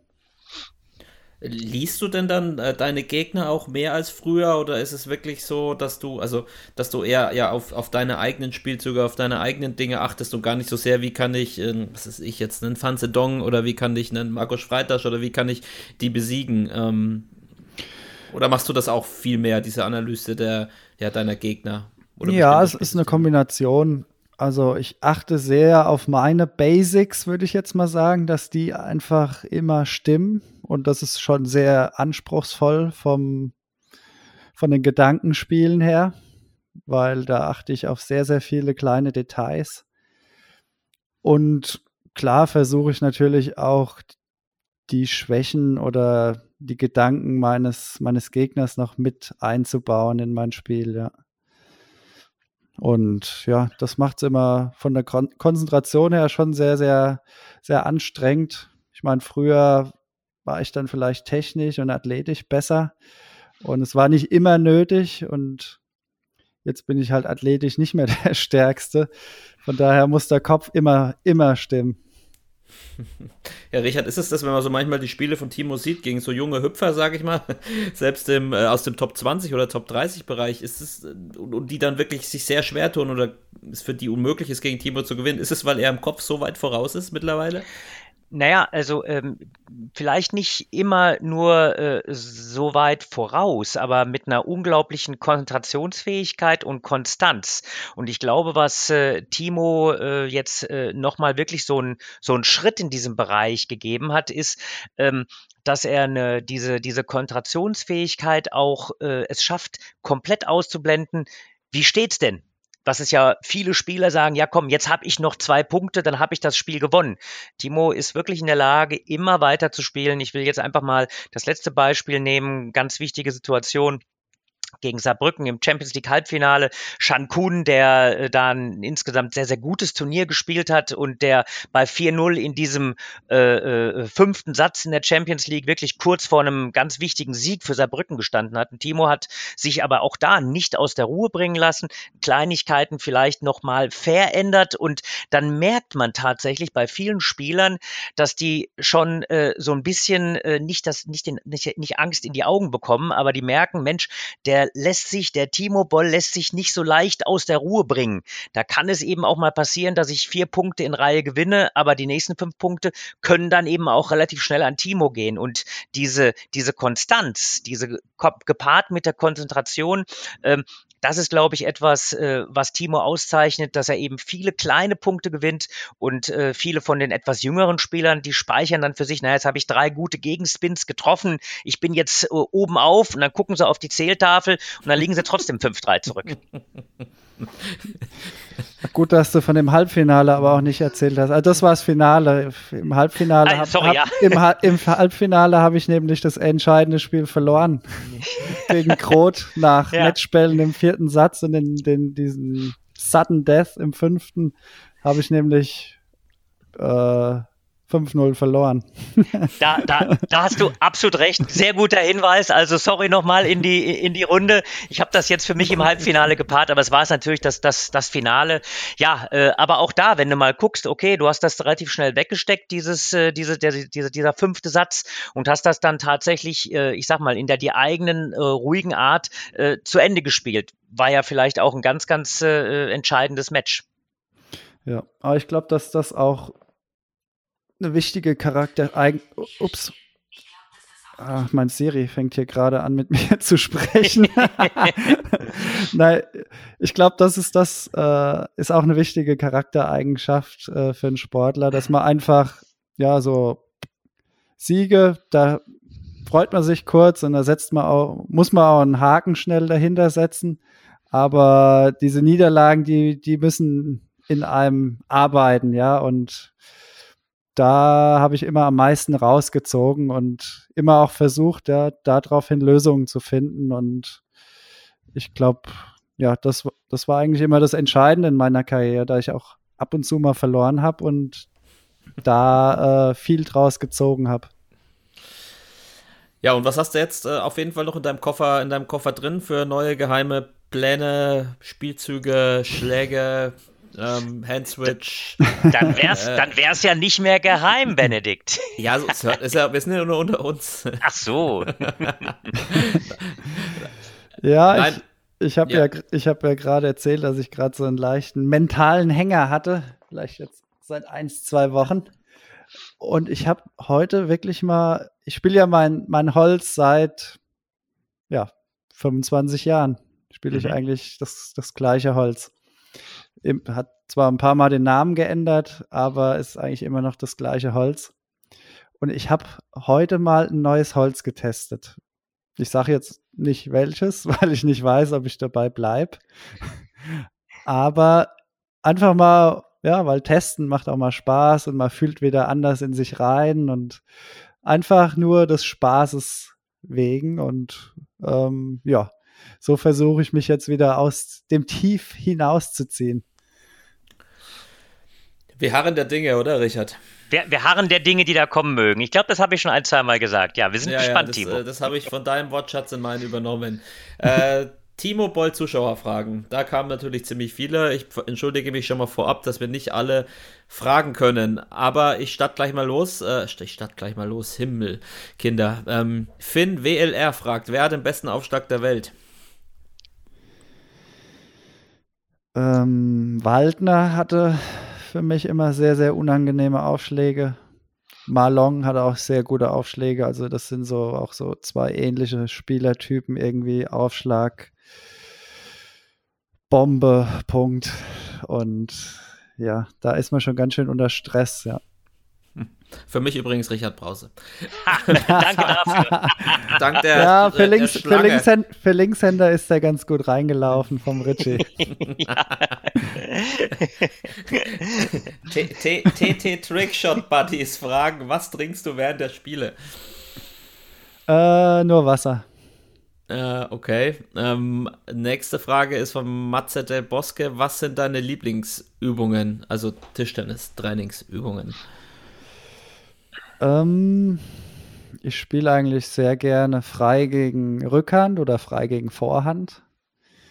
Ähm, aber ich spiele einfach auch gerne Aufschlag frei, weil da kann ich halt alle möglichen Kombinationen ähm, ja, austesten und ich ich mag's, ich bin jemand, der gerne immer zentral steht und wenn ich jetzt zu sehr von der, von der Übung schon ja eingespannt bin sozusagen, dann schleichen sich da auch immer wieder ja so ein paar Bewegungsmuster ein, die nicht richtig sind und deshalb spiele ich am liebsten eigentlich sehr unregelmäßig. Okay, Sven W. 1982 fragt, gibt es ein festes Ritual an Spieltagen bei dir? Um, ähm, es gibt natürlich schon so eine feste Routine, aber ich bin jetzt nicht, nicht so abergläubig wie zum Beispiel der Richie. ähm, ja, es gibt so ein paar Sachen. Ja, ich trinke jetzt keine Milch irgendwie am, am Spieltag, die oder ich esse auch nur sehr wenig und auch nur Dinge, die mir bekommen, nicht, dass ich nicht, dass mir das Essen immer wieder während dem Spiel halb hoch kommt und das kann ich überhaupt nicht haben, dieses Völlegefühl. Und ja, da, das sind so, ja, das sind auch keine Besonderheiten. Deine, de, deine, deine Reiswaffeln, die du immer im Zweifel noch dabei hast, oder? genau, ja, ich, also es gibt ja Spieler, die, die hauen sich Kalorien am Tag rein ohne Ende und die sind eigentlich nur am Essen und Nachfüllen und ich brauche am Spieltag eigentlich gar nicht so viel. Ich schiebe dann ab und zu mal einen Fruchtriegel oder eine, eine Reiswaffel nach und das, das reicht mir dann. Sehr gut. Der, der, der Richie hat vor allem Rituale äh, noch Stunden nach dem Spieltag, habe ich. ich werde ich werde, ich, ich werde darüber nicht fertig. Nächste Frage. Wuschel, die nächste Frage kommt von Wuscheln. Was hat sich mit dem Plastikball verändert? Ähm, ja, ich achte seitdem noch mehr auf meine Schlägerwinkel, also wie der Schläger zum Ball steht, mehr geöffnet, zum Beispiel bei der Eröffnung und sehr matt treffe ich den Ball jetzt ähm, im Ballwechsel. Und da muss ich mich aber immer noch ziemlich stark drauf konzentrieren, weil man neigt eigentlich eher dazu, ja, den Schläger zu sehr zuzumachen. Okay, so jetzt geht's ans Eingemachte. Christian Stöhe fragt, und das interessiert uns alle, spielst du bis Olympia 2024? Noch nie gehört die Frage. oh. Mal was Neues, genau. äh, ich glaube es eher nicht, aber ich will es jetzt auch nicht komplett abschreiben. Äh, also, ja. Ich, ich hoffe es auch. Also, Richard, Richard, sag du noch mal was. Ja. Richard, sag du noch mal was dazu. Sag, sag, sag, das, sag, dass er, sag, dass er bis 2024 spielt. Sag es. Also, Benedikt, wenn du mir den, den Fehler machst und mir das Wort erteilst, du weißt, dann wird's dann äh, ein Monolog und insofern müssen wir immer ein bisschen aufpassen da. Nein, aber äh, ich denke, der Timo macht das äh, ähm, insofern immer abhängig, wie er sich fühlt, wie, äh, wie sein Körper natürlich auch mitmacht. Aber ich glaube, er ist mit diesen, äh, mit dieser Einstellung sehr, sehr gut gefahren und ich will's mal so sagen, ich glaube, wir würden uns darüber freuen, wenn er bis 2024 spielt, aber jetzt warten wir mal ab und machen das schrittweise. Okay.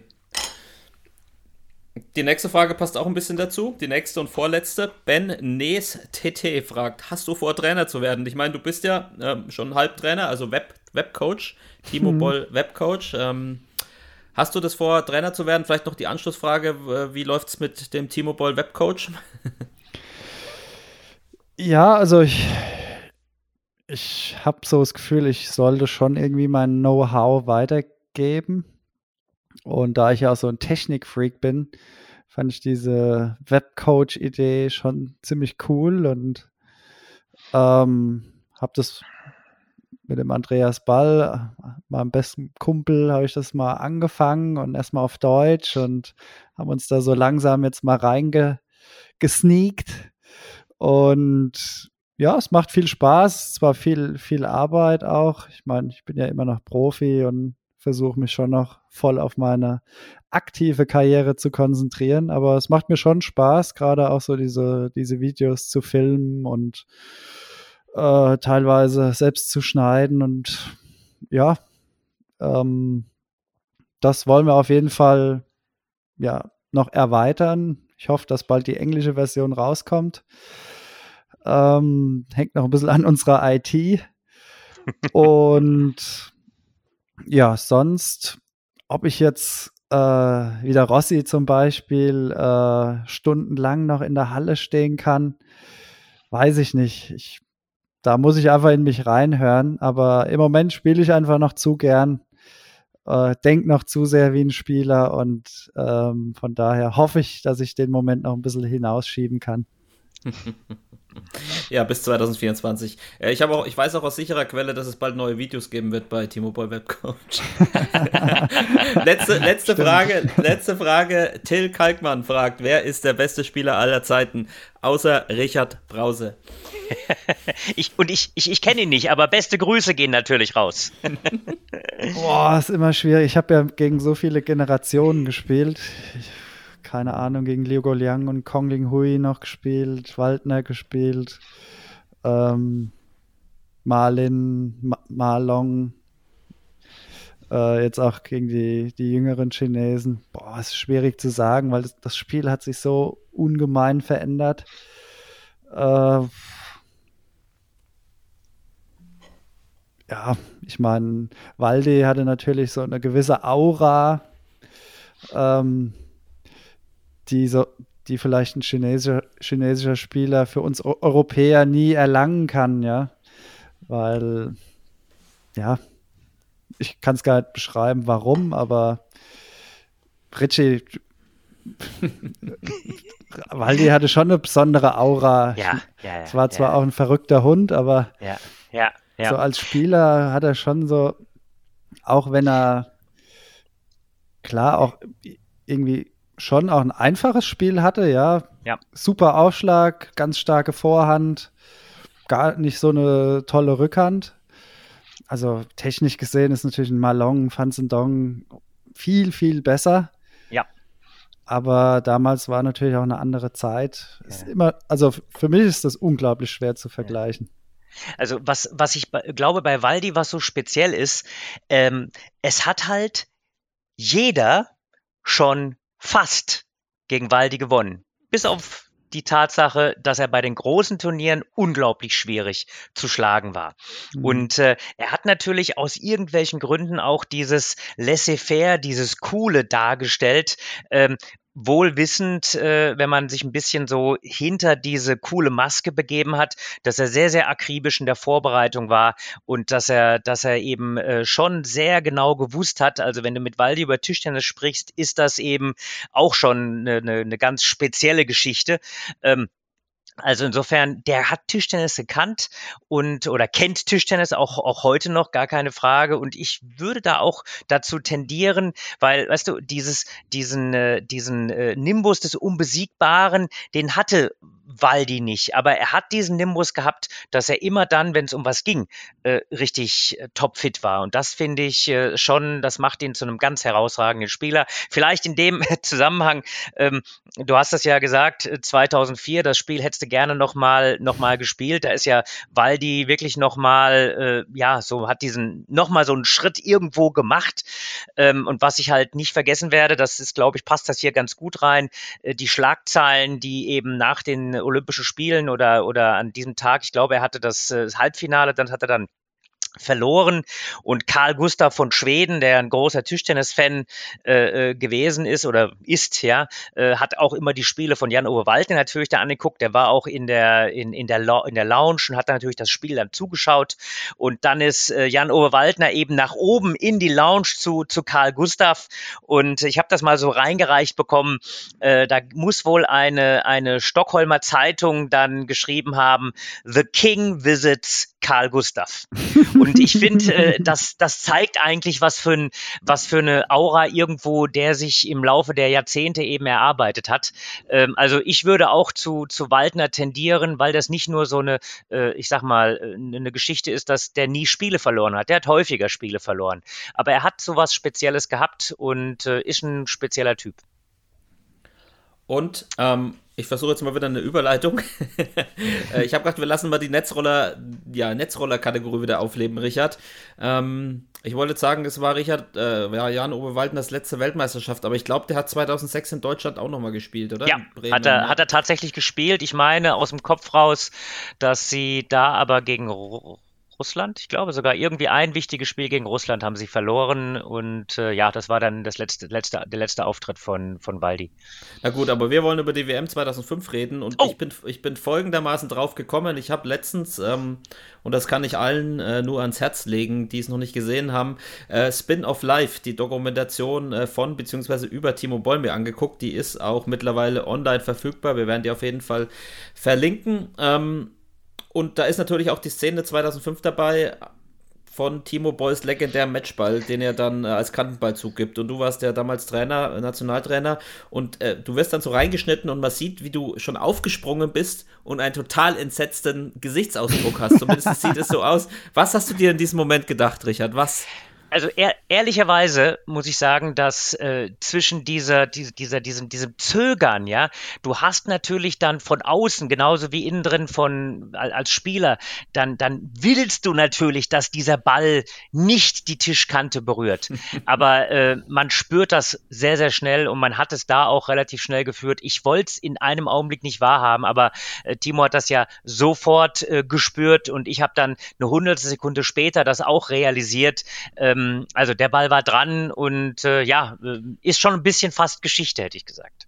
Ich glaube, für dich war der, der Ball ja auch äh, durch meinen Körper versperrt. Du konntest ja. das auch gar nicht sehen. Ja, ja. Ähm, und ich meine, am Ende hat es eigentlich nur der Schiedsrichter nicht gesehen. Und den habe ich ja dann sozusagen überstimmt. Und ja. Bitter, weil das Spiel ging ja verloren leider, aber ja, das hätte ich nämlich auch, das hätte ich auch noch mal gern gespielt. Weil damals in Shanghai, das war schon eine, schon eine Wahnsinnshalle, eine Wahnsinnsstimmung und ja, da hätte ich gerne noch weiter aufgeschlagen. Ja, das, ich habe ich hab mal in den alten Tischtennismagazinen geblättert. Allein die Eröffnungsveranstaltungen soll wohl 700.000 Euro gekostet haben. Das Budget lag bei 15 Millionen Euro und die Richard WM war ja nicht nur wegen Timos ähm, Kantenball außergewöhnlich, der zumindest in der unmittelbaren Rezeption danach gar nicht so groß besprochen wurde, aber ich glaube, in den Jahren danach hat das eine ziemlich große Eigendynamik entwickelt, so hm, dass er, dass er fast ähm, ja, populärer ist, als wenn du das Spiel gewonnen hättest, würde ich mal behaupten. Aber Richard, es war, es war eine WM mit, mit vielen Geschichten. Ähm, ja. wo fange ich an? Ich fange mal an. Ich habe gelesen, dass du Dänemarks äh, Nationalcoach Peter Saatz hast du, äh, der hat, der hat äh, für seinen Schützling Michael Mace dann nach äh, taktischen Tipps und Videoaufzeichnungen bei dir gefragt. Und es gibt ja dann ein legendäres Spiel gegen Hao Shuhai äh, von Michael Mace und auch gegen Wang Hao. Hast du, hast, bist du das mit der Ballonabwehr? Hast du das dem, dem, dem Mace gesteckt und seinem Trainer? Nein, also ehr ehrlicherweise, die Ballonabwehr, die hat, glaube ich, Michael dann irgendwie äh, aus sich selbst heraus entwickelt. Was tatsächlich so gewesen ist, es ist ja schon äh, ein paar Tage her und wir sind natürlich mit äh, Koffern und Kisten voll äh, äh, Videomaterial da angereist. Also da gab es nicht so viel Cloud, wie es heute gab, ja, oder, oder Festplatten, sondern man ist dann zum Teil noch mit Videokassetten durch die Gegend gefahren. Äh, und ja, ähm, wir hatten genügend Übergepäck. Ich habe eine große Kiste gehabt und da habe ich äh, äh, Peter Saatz äh, da mit ein paar Sachen äh, ausgeholfen. Äh, ob er daraus dann die Ballonabwehr entwickelt hat, äh, darüber schweigen noch die Gelehrten. Ist, ist, ist, ist so ein Spiel heute noch denkbar? Also für die, die es jetzt nicht parat haben, es war, glaube ich, das Achtelfinale und er hatte schon 0, 3, 7, 10 zurückgelegen gegen Hao Shuhai und hat dann mit Ballonabwehr angefangen und hat dann dieses Spiel noch 4-3 gewonnen. Im Viertelfinale dann gegen Wang Hao, glaube ich, 4-0 gewonnen und erst im Halbfinale verloren. Äh, vielleicht die Frage an, an Timo, ist sowas heute noch denkbar, einen, einen Chinesen mit Ballonabwehr zu besiegen? Das war damals der letzte technische Makel, den sie noch hatten. Konnten nicht schießen. Richie konnte auch nicht schießen. Er hat auch einen Arm nicht hochgebracht. ich habe den dann immer wieder fallen lassen. Also genau. für mich wäre Michael Mace auch kein guter Gegner gewesen. Also, ja. Nee, Michael hat ja immer so ein bisschen gespielt. Er hat ja ein brutales Gefühl gehabt in der Ballonabwehr.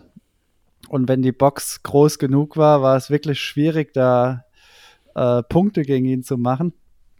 Und von daher, ja, ich meine, das als taktisches Element zu nutzen, äh, das war schon sehr, sehr kreativ, weil am Schluss ist er wirklich fast äh, von alleine nach hinten gerannt.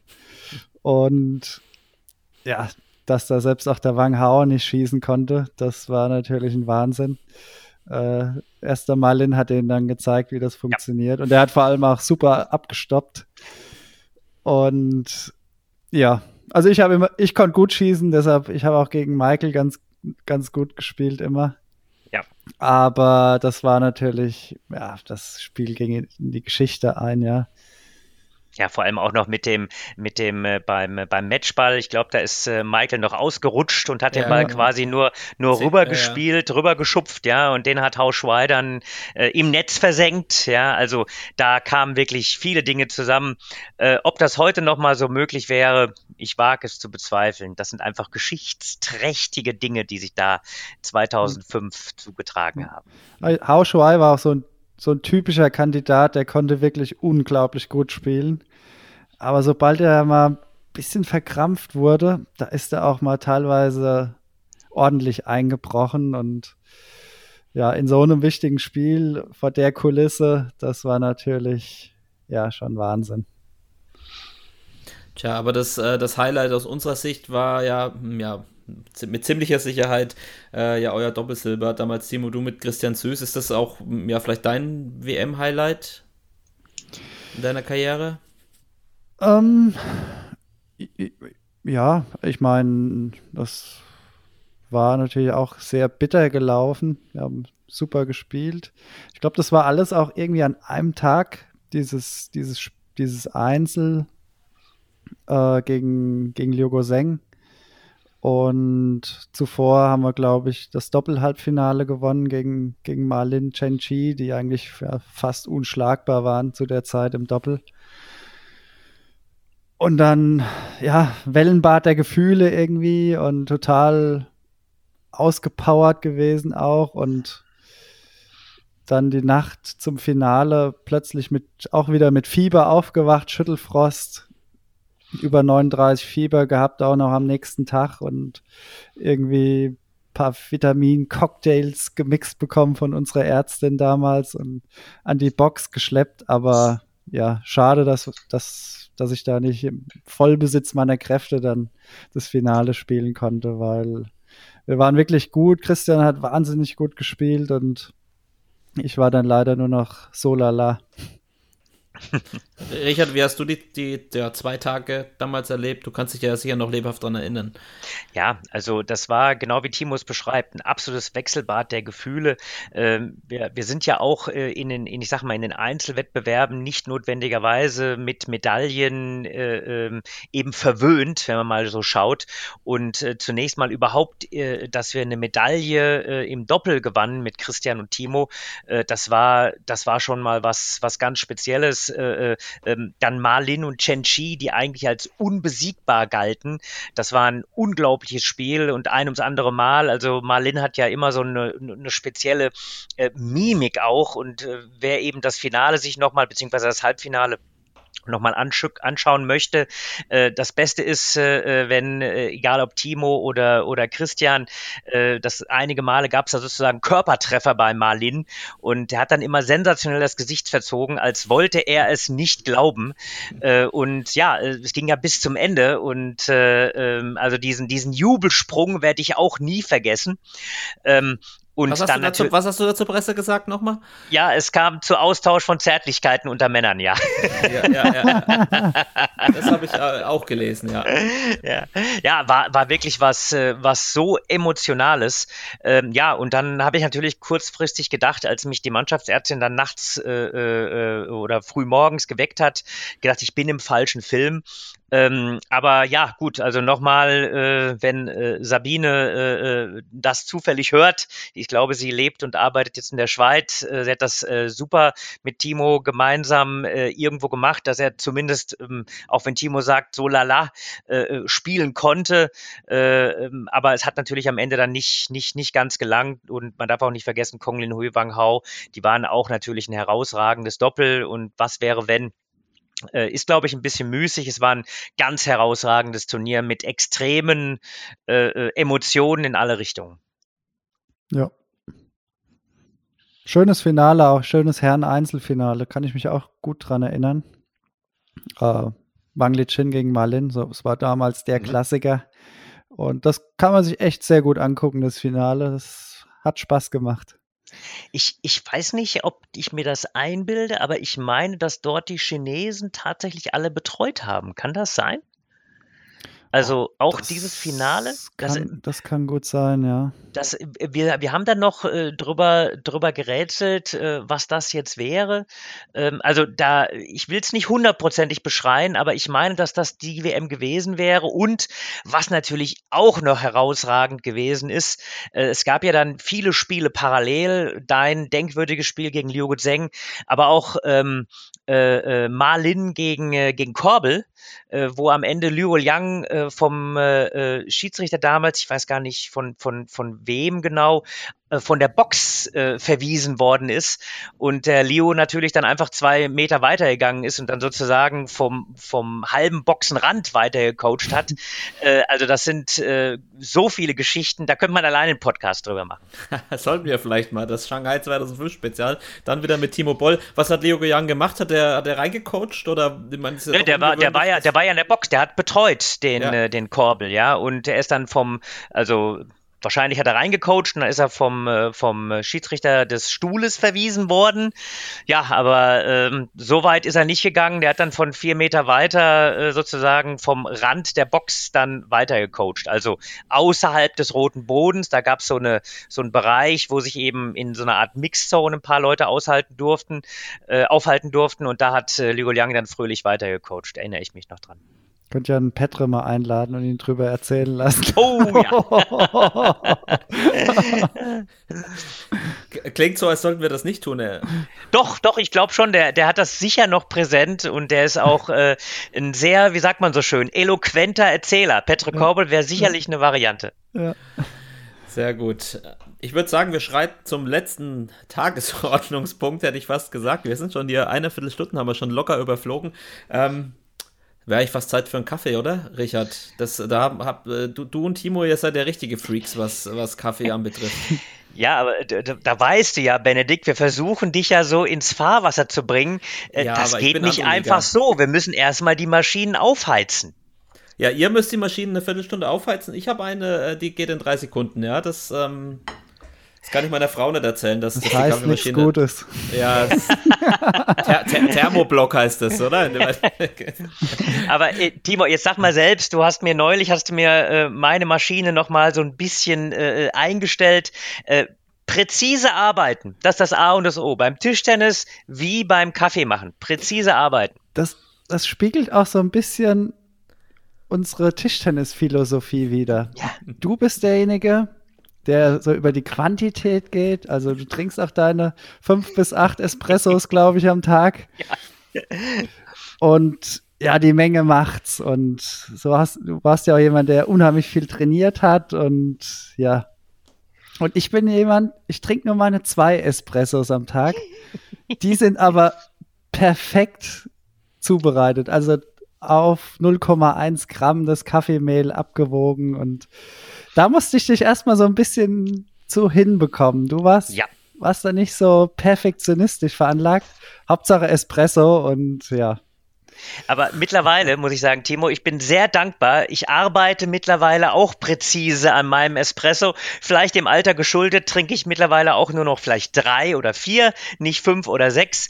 Äh, aber genieße natürlich auch, wenn die Creme herausgearbeitet ist. Äh, mein Geschmack, ich sag mal, ist, äh, was hast du mal gesagt, ein bisschen aschig. Ne? Also ich mag so mehr die, die gebrannten Sorten. Du bist so mehr in diesem leicht säuerlichen Bereich. Aber es ist wunderbar, sich über Kaffee zu unterhalten und da tatsächlich sich auch ranzutasten. Meine Frau winkt schon immer ab, wenn ich mit einem neuen Kaffee komme und die ersten 500 Gramm dann vermahle, bis ich dann äh, äh, die richtige, die richtigen, den richtigen Mahlgrad eingestellt habe. Also ist eine, ist eine äh, ganz, ganz große Wissenschaft. Ja, Ja, ja. das stimmt. Und auch für alle Zuhörer, die sich das nicht vorstellen können, ähm, da wird also wirklich aufs Mygramm genau gearbeitet. Da wird mit, mit Waage, mit Stoppuhren, da, da kommt alles zum Einsatz ähm, für den perfekten Espresso. Da bin ich dann doch schon eher die Marke Rustikal. Wobei ich muss auch sagen, ich habe auch knapp 500 Gramm vermahlen, als ich letztens die neue Kaffeemaschine bekommen Siehste, habe. siehste, du bist Ja. auf dem Weg, Benedikt. Du bist auf dem Weg. Ja, ja, und man, ich finde es ist schon erstaunlich, wie unterschiedlich diese Kaffeesorten auch schmecken. Ähm, Und äh, äh, Sabrina, jetzt äh, ich, äh, ich mache den Aufruf. Der nächste Schritt kommt bestimmt. Der, ja. der, nächste Schritt, ja, aber das, das kann, das geht nicht. Also da, da, da sie, sie will nur Cappuccino und äh, die schnellen Getränke, da, wenn ich mir so eine, so eine Espressomaschine wie ihr es habt hinstelle, ah, schwierig. Und noch eine Mühle und noch ein Abklopfer und oi. Oh, da kann ich ja sogar so ein bisschen Eigenwerbung machen. Ich arbeite gerade an einer eigenen Bohne.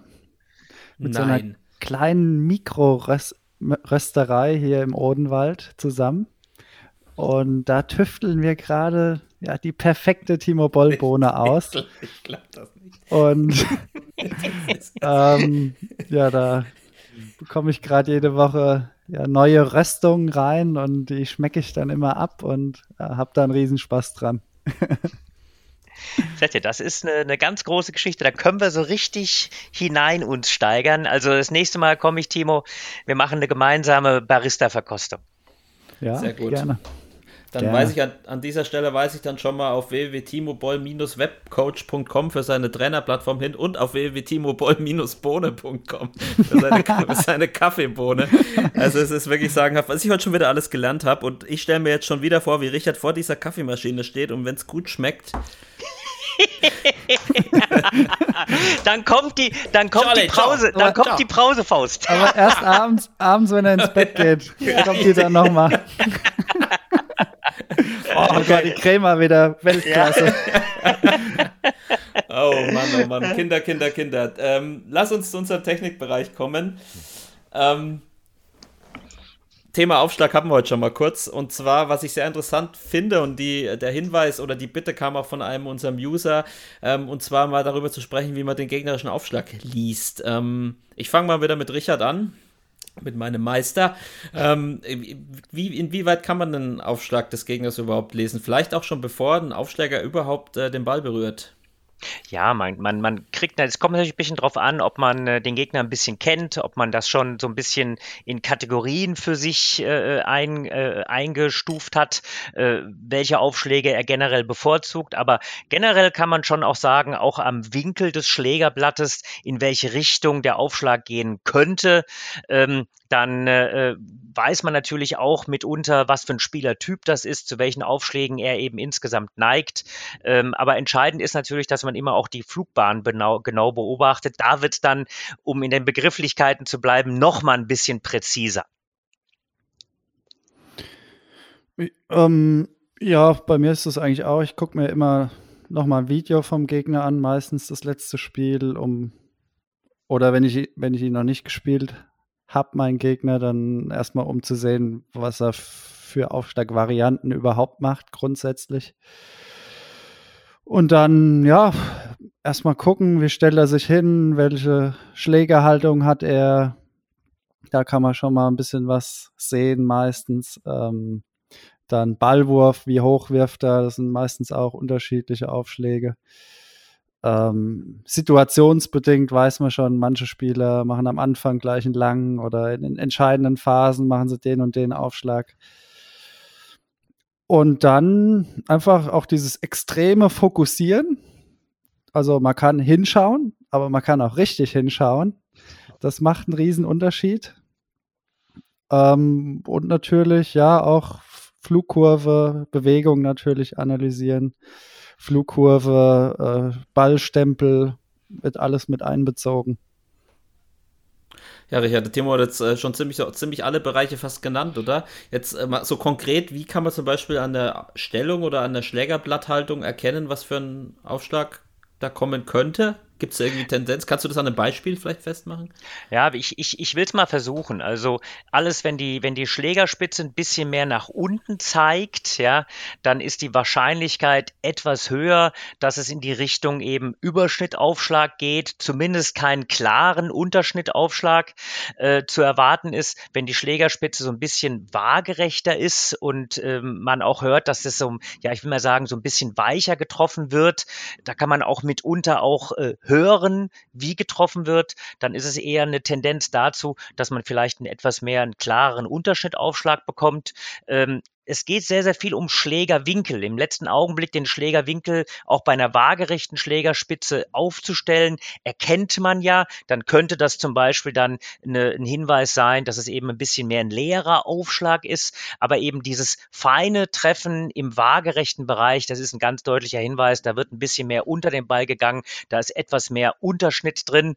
Ja, und dann gilt es natürlich, das auch entsprechend umzusetzen. Wenn man mal guckt, ähm, welche Hinweise wir jetzt gegeben haben, das Ganze eben in, in, in, einer, in einer Zehntelsekunde dann zu realisieren, das ist die eigentliche Kunst dabei. Und dann braucht man natürlich einfach auch wirkliche Erfahrungswerte. Aber mit der Schlägerspitze kann man schon einiges machen, in Kombination vor allem auch dann natürlich mit dem, wie der Ball aus dem Schläger dann rausgeht und was für eine Flugkurve sich entwickelt. Siehst du, da habe ich auch noch nie drauf geachtet. Habe ich auch wieder was gelernt.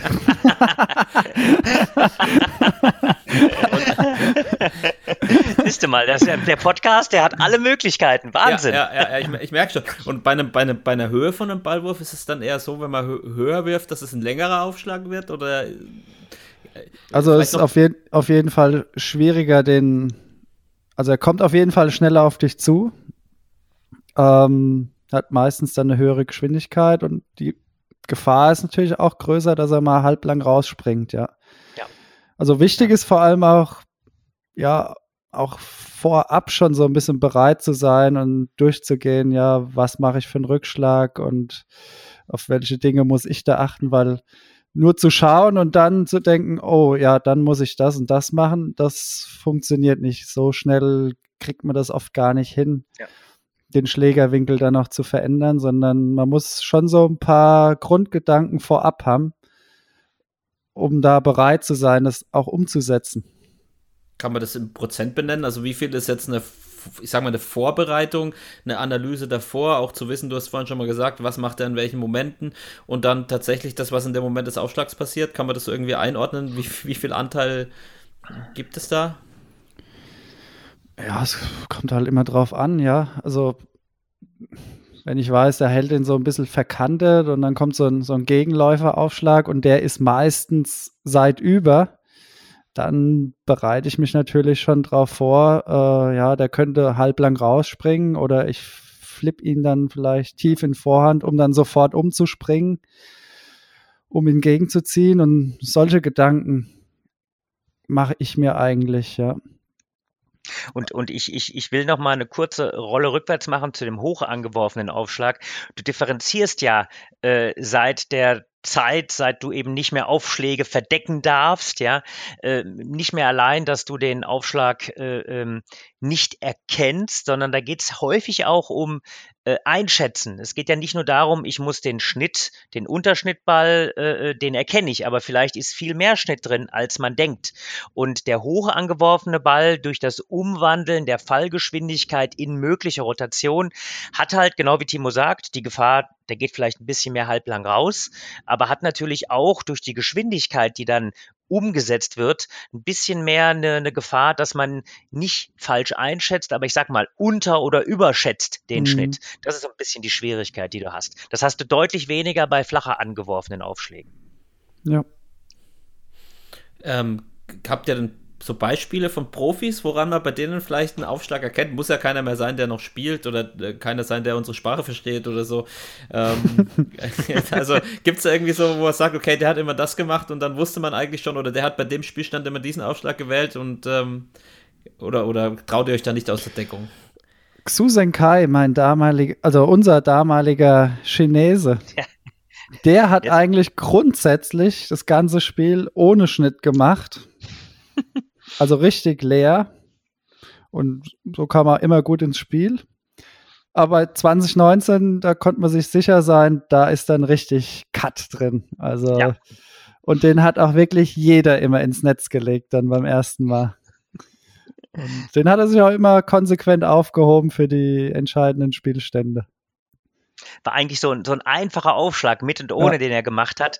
Und äh, bei, bei 19 beide oder 19, 20, 20 und es kam immer der Aufschlag nach unten. So ein bisschen hat das Danny Heister übrigens auch angefangen. Ja, stimmt.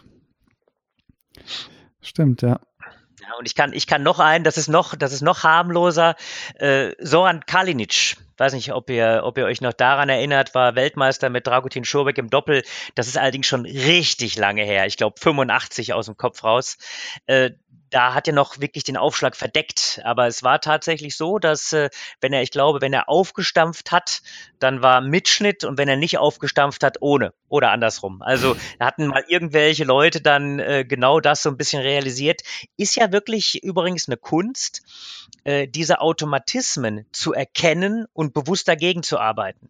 Deswegen, wenn ich über Varianten nachdenke, man hat immer eine Variante, die einem ein bisschen leichter fällt, dem einen mehr der Unterschnitt, der andere mehr der Überschnitt. Aber wenn ich in Varianten denke, brauche ich quasi immer auch den Plan B, den ich manchmal einstreue, damit nicht von vornherein jeder weiß, Xysenkai ist ein gutes Beispiel, wenn der jetzt nie gewechselt hätte, dann würde man auch bei 19 beide äh, von vornherein gedacht haben, naja gut, äh, da ist der leere Aufschlag, ja. Und das eben aber in Varianten zu bringen, eine ne, ne Variante, wenn der Timo immer nur den Gegenläufer mit Unterschnitt machen würde oder nur mit Überschnitt, dann wäre es auch viel einfacher auszurechnen. Du brauchst also immer wirklich den Plan B, selbst wenn dir in den Aufschlagvariationen der eine Schnitt vielleicht etwas einfacher gelingt. Gibt es denn äh, vielleicht auch für, für uns Amateure, äh, wie kann man denn am besten seinen eigenen Aufschlag, wie kann man denn den Gegner am besten täuschen mit einem eigenen Aufschlag? Ich denke, Richard, bei dir immer, immer noch gerne an deinen Schlangenaufschlag zurück, wo ich mal gegen dich gespielt habe und ich war vier Meter äh, weg von dem Ball beim Return. Ähm, du hast das mal diese Camouflage-Bewegungen, glaube ich, genannt. Äh, gibt es das und darüber hin was hinaus oder welche ja, Fakes gibt es denn für uns Aufschläger, naja. die, auch, die auch einer mit, ja, mit, mit, mit, meiner Spielstärke umsetzen kann. Also was man vielleicht machen kann, ist so ein bisschen mit, äh, äh, mit dem Körper Dinge anzutäuschen. Also es geht ja nicht mehr darum, dass ich heute Aufschläge verdecke, sondern eigentlich soll ja äh, äh man den ganze Zeit den Aufschlag eben sehen können. Äh, und äh, ich denke einfach jetzt mal an, an, an Bobo Grujic, der gar nicht so gute Aufschläge insgesamt gehabt hat, insgesamt, ja, aber der hat tatsächlich äh, mit Verlagerung seines, seines Körpers immer versucht, verschiedene Dinge anzutäuschen. Und äh, äh wenn er eben äh, äh, dann in einem Augenblick mal den Körper in die andere Richtung gedreht hat und als Linkshänder hast du dann erwartet, naja, äh, ich äh, gehe jetzt den Schritt auf, mache also sozusagen die Vorhand auf und gehe äh, ein Stück äh, äh, in, in die Mitte und er hat dann deinen Körperschwerpunkt im letzten Augenblick etwas verdreht und hat den Aufschlag in die tiefe Vorhand gemacht. Das ist so der Klassiker. Ähm, äh, damit kann man, denke ich, einiges machen, denn äh, es langt ja nicht nur ein schnelles Handgelenk zu haben. Ich glaube, äh, mit Körperschwerpunkten ein bisschen zu arbeiten oder der Körpersprache ist vielleicht noch der bessere Ausdruck. Da kann man einiges machen, vor allem in Kombination, wenn ich jetzt so weit bin, dass ich einen Gegenläufer äh, beim Linkshänder vielleicht kurz in Rückhand habe, dann neigt man ja dazu, dazu, immer so ein bisschen die Seite aufzumachen und dorthin zu gehen und das dann zu kombinieren mit dem langen Aufschlag, das kann interessante Effekte haben. Timo, hast du einen Tipp? Ja, nö, das hat, ja, das machen einige Spieler, ja, die setzen teilweise zum, zum Gegenläuferaufschlag an und im letzten Moment dreht man halt dann doch noch in diesen normalen Seitschnittaufschlag und wenn man den dann noch richtig schnell lang bekommt, ja, hat man eine gute Chance, einen Ast zu machen. Sehr gut. Ich werde es, ähm, wenn ich mal wieder in der Halle bin, ausprobieren und dann ich möchte diesen Schlangenausschlag, Richard, von dir unbedingt lernen. Da machen wir mal eine, da machen wir mal eine, eine, eine Spezialeinheit. Das da machen wir. eine Spezialeinheit, sehr gut. Ach, was mir noch zu Aufschlägen einfällt, weil du, weil der Timo vorhin gesagt hat, du kriegst deinen Arm beim Schmettern immer nicht hoch. Das, das habe ich mir da, dein Tennisaufschlag ist mir da auch wieder in. Äh, das ist, das ist jetzt gemein, dass ihr darauf kommt. ja, da, also, weißt du, jedes Mal, wenn ich im Tennis einen Aufschlag mache, kriege ich eine Verwarnung wegen Spielverzögerung, weil der Aufschlag kommt nie an. Ja. Wie, wie machst äh, haust du den dann so seitlich mit ja, Seitunterschnitt rein oder ja, was? Ja, es war am Ohr, am Ohr, vorbei. Wirklich auf Ohrhöhe trifft er den Ball. Also Ach, äh, er begründet es mit, mit, mit seiner Füße, mit seinem was Rücken, Arm, nee, Schulter hast du gesagt, ne? Kann man ja verstehen. Aber das Problem ist, Timo, ich habe ja gegen, ich habe gegen ihn mal gespielt. Ich habe lange Tennis gespielt und habe dann irgendwie fünf oder sechs Jahre Pause gemacht. Und da habe ich gegen Richard das erste Mal wieder gespielt und das sind Einwürfe, das kannst du dir nicht vorstellen. Die landen ungefähr einen Meter hinterm Netz der Aufschlag. Und dann hast du, die, hast du die Wahl, entweder du versenkst den direkt, was gar nicht so einfach ist, weil der Ball ja selber gar keinen Druck hat, ähm, oder du spielst ihn sicher rein, wobei letztere Variante gegen Richard immer schnell ist, weil der mit seinen trotz knapp über 40 Jahren immer noch wie ein, äh, wie ein Wiesel, wie ein Wiesel flink ist und jeden Ball rennt und im Endeffekt versuchst dann riesig zu gehen, haust ihn ins Aus. Also ich habe da echt meine Probleme mit gehabt, aber Richard, ähm, ja Ja, das, das bewundere ich auch immer an Richard. Der, der hat früher schon auch im, im normalen Tischtennistraining, erste, erste Übung war immer Vorhand drei Punkte. Vorhand, Mitte, Rückhand und dann zurück mit Vorhand in tiefe Vorhand. Die spielt er heute noch. Die spielt er heute noch. Zwar nicht mehr so lange wie früher, aber er kommt da trotzdem noch hin. Das ist unglaublich. Ja. Und ich kann mir vorstellen, wie er da auf dem Tennisplatz rumwetzt. Ja, ja, Das sehr, sehr, sehr hohe wenn- Bälle kommen da auch. Äh, Wenn zurück. wir im Sommer wieder, äh, ähm, nachdem wir, wenn wir irgendwann ein bisschen Luft haben, dann, Timo, fordere ich dich nochmal und wir stellen da mal ein kurzes Video ein. Dann können wir uns alle über den Plan B äh, nochmal austauschen in einem Ja. weiteren Podcast. Okay, ja, da Oh. muss ich vorher trainieren. Nicht, dass, dass es da eine böse Überraschung gibt.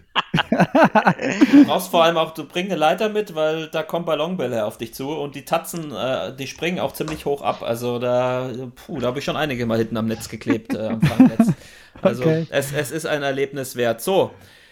Ja, wir sind durch. Wir haben ganz schön lang geplaudert, äh, lieber Timo. Vielen Dank. Ich habe äh, noch ein paar Hinweise, ähm, zum Beispiel auf das neue Tischtennis-Magazin. Wer es noch nicht gelesen hat, da ist auch eine große Story über Tischtennis-Podcasts, unter anderem über uns drin. Und natürlich ist der geschätzte Timo Boll auf dem Cover.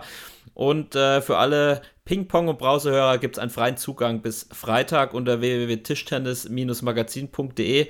Wir werden das auch nochmal verlinken. Ansonsten besucht mal timoboll-webcoach.com und auch seinen YouTube-Kanal. Du hast kürzlich ein ganz cooles Video ähm, hochgeladen mit äh, Valen, wo du im, im Rollstuhl gegen Valentin Baus und Tom Schmidberger spielst. Vielleicht noch zwei Sätze dazu. Das ist eine ganz andere Welt, oder? Ja, da spürt man erstmal, wie viel auch wirklich aus den Beinen rauskommt.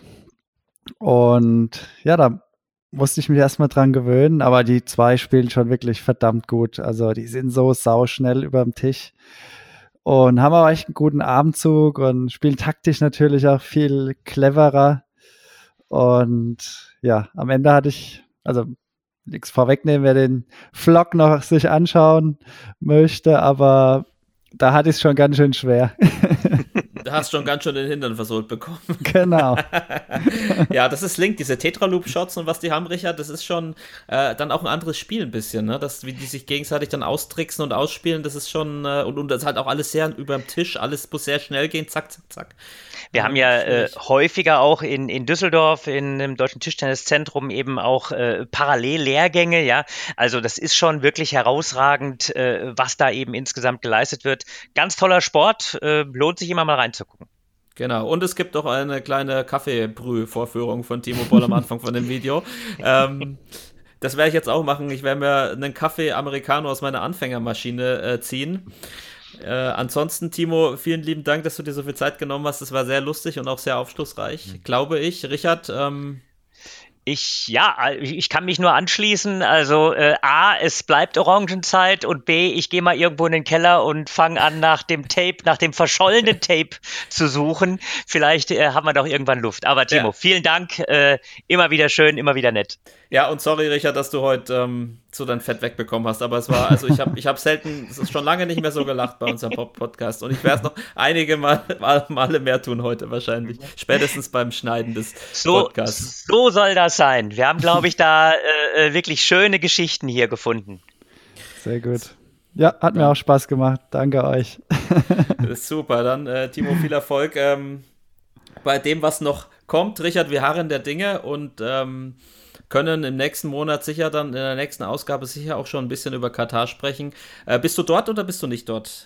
Ich bin, ich bin tatsächlich nicht dort. Äh, wie gesagt, fängt ja viele Sachen fangen jetzt an, wieder aufzupoppen. Wir müssen uns mit vielen Dingen auch hier in Deutschland äh, Corona-mäßig auseinandersetzen. Äh, wir haben eine, eine Planung, die immer mehr Fahrt aufnimmt zu, wir hatten es ja auch schon kurz angerissen, hoffentlich den Olympischen Spielen. Also, der Sportdirektor ist da hier ziemlich eingespannt. Ähm, ja, ich hoffe, dass äh, vielleicht bei einem der nächsten Turniere es wieder möglich sein wird.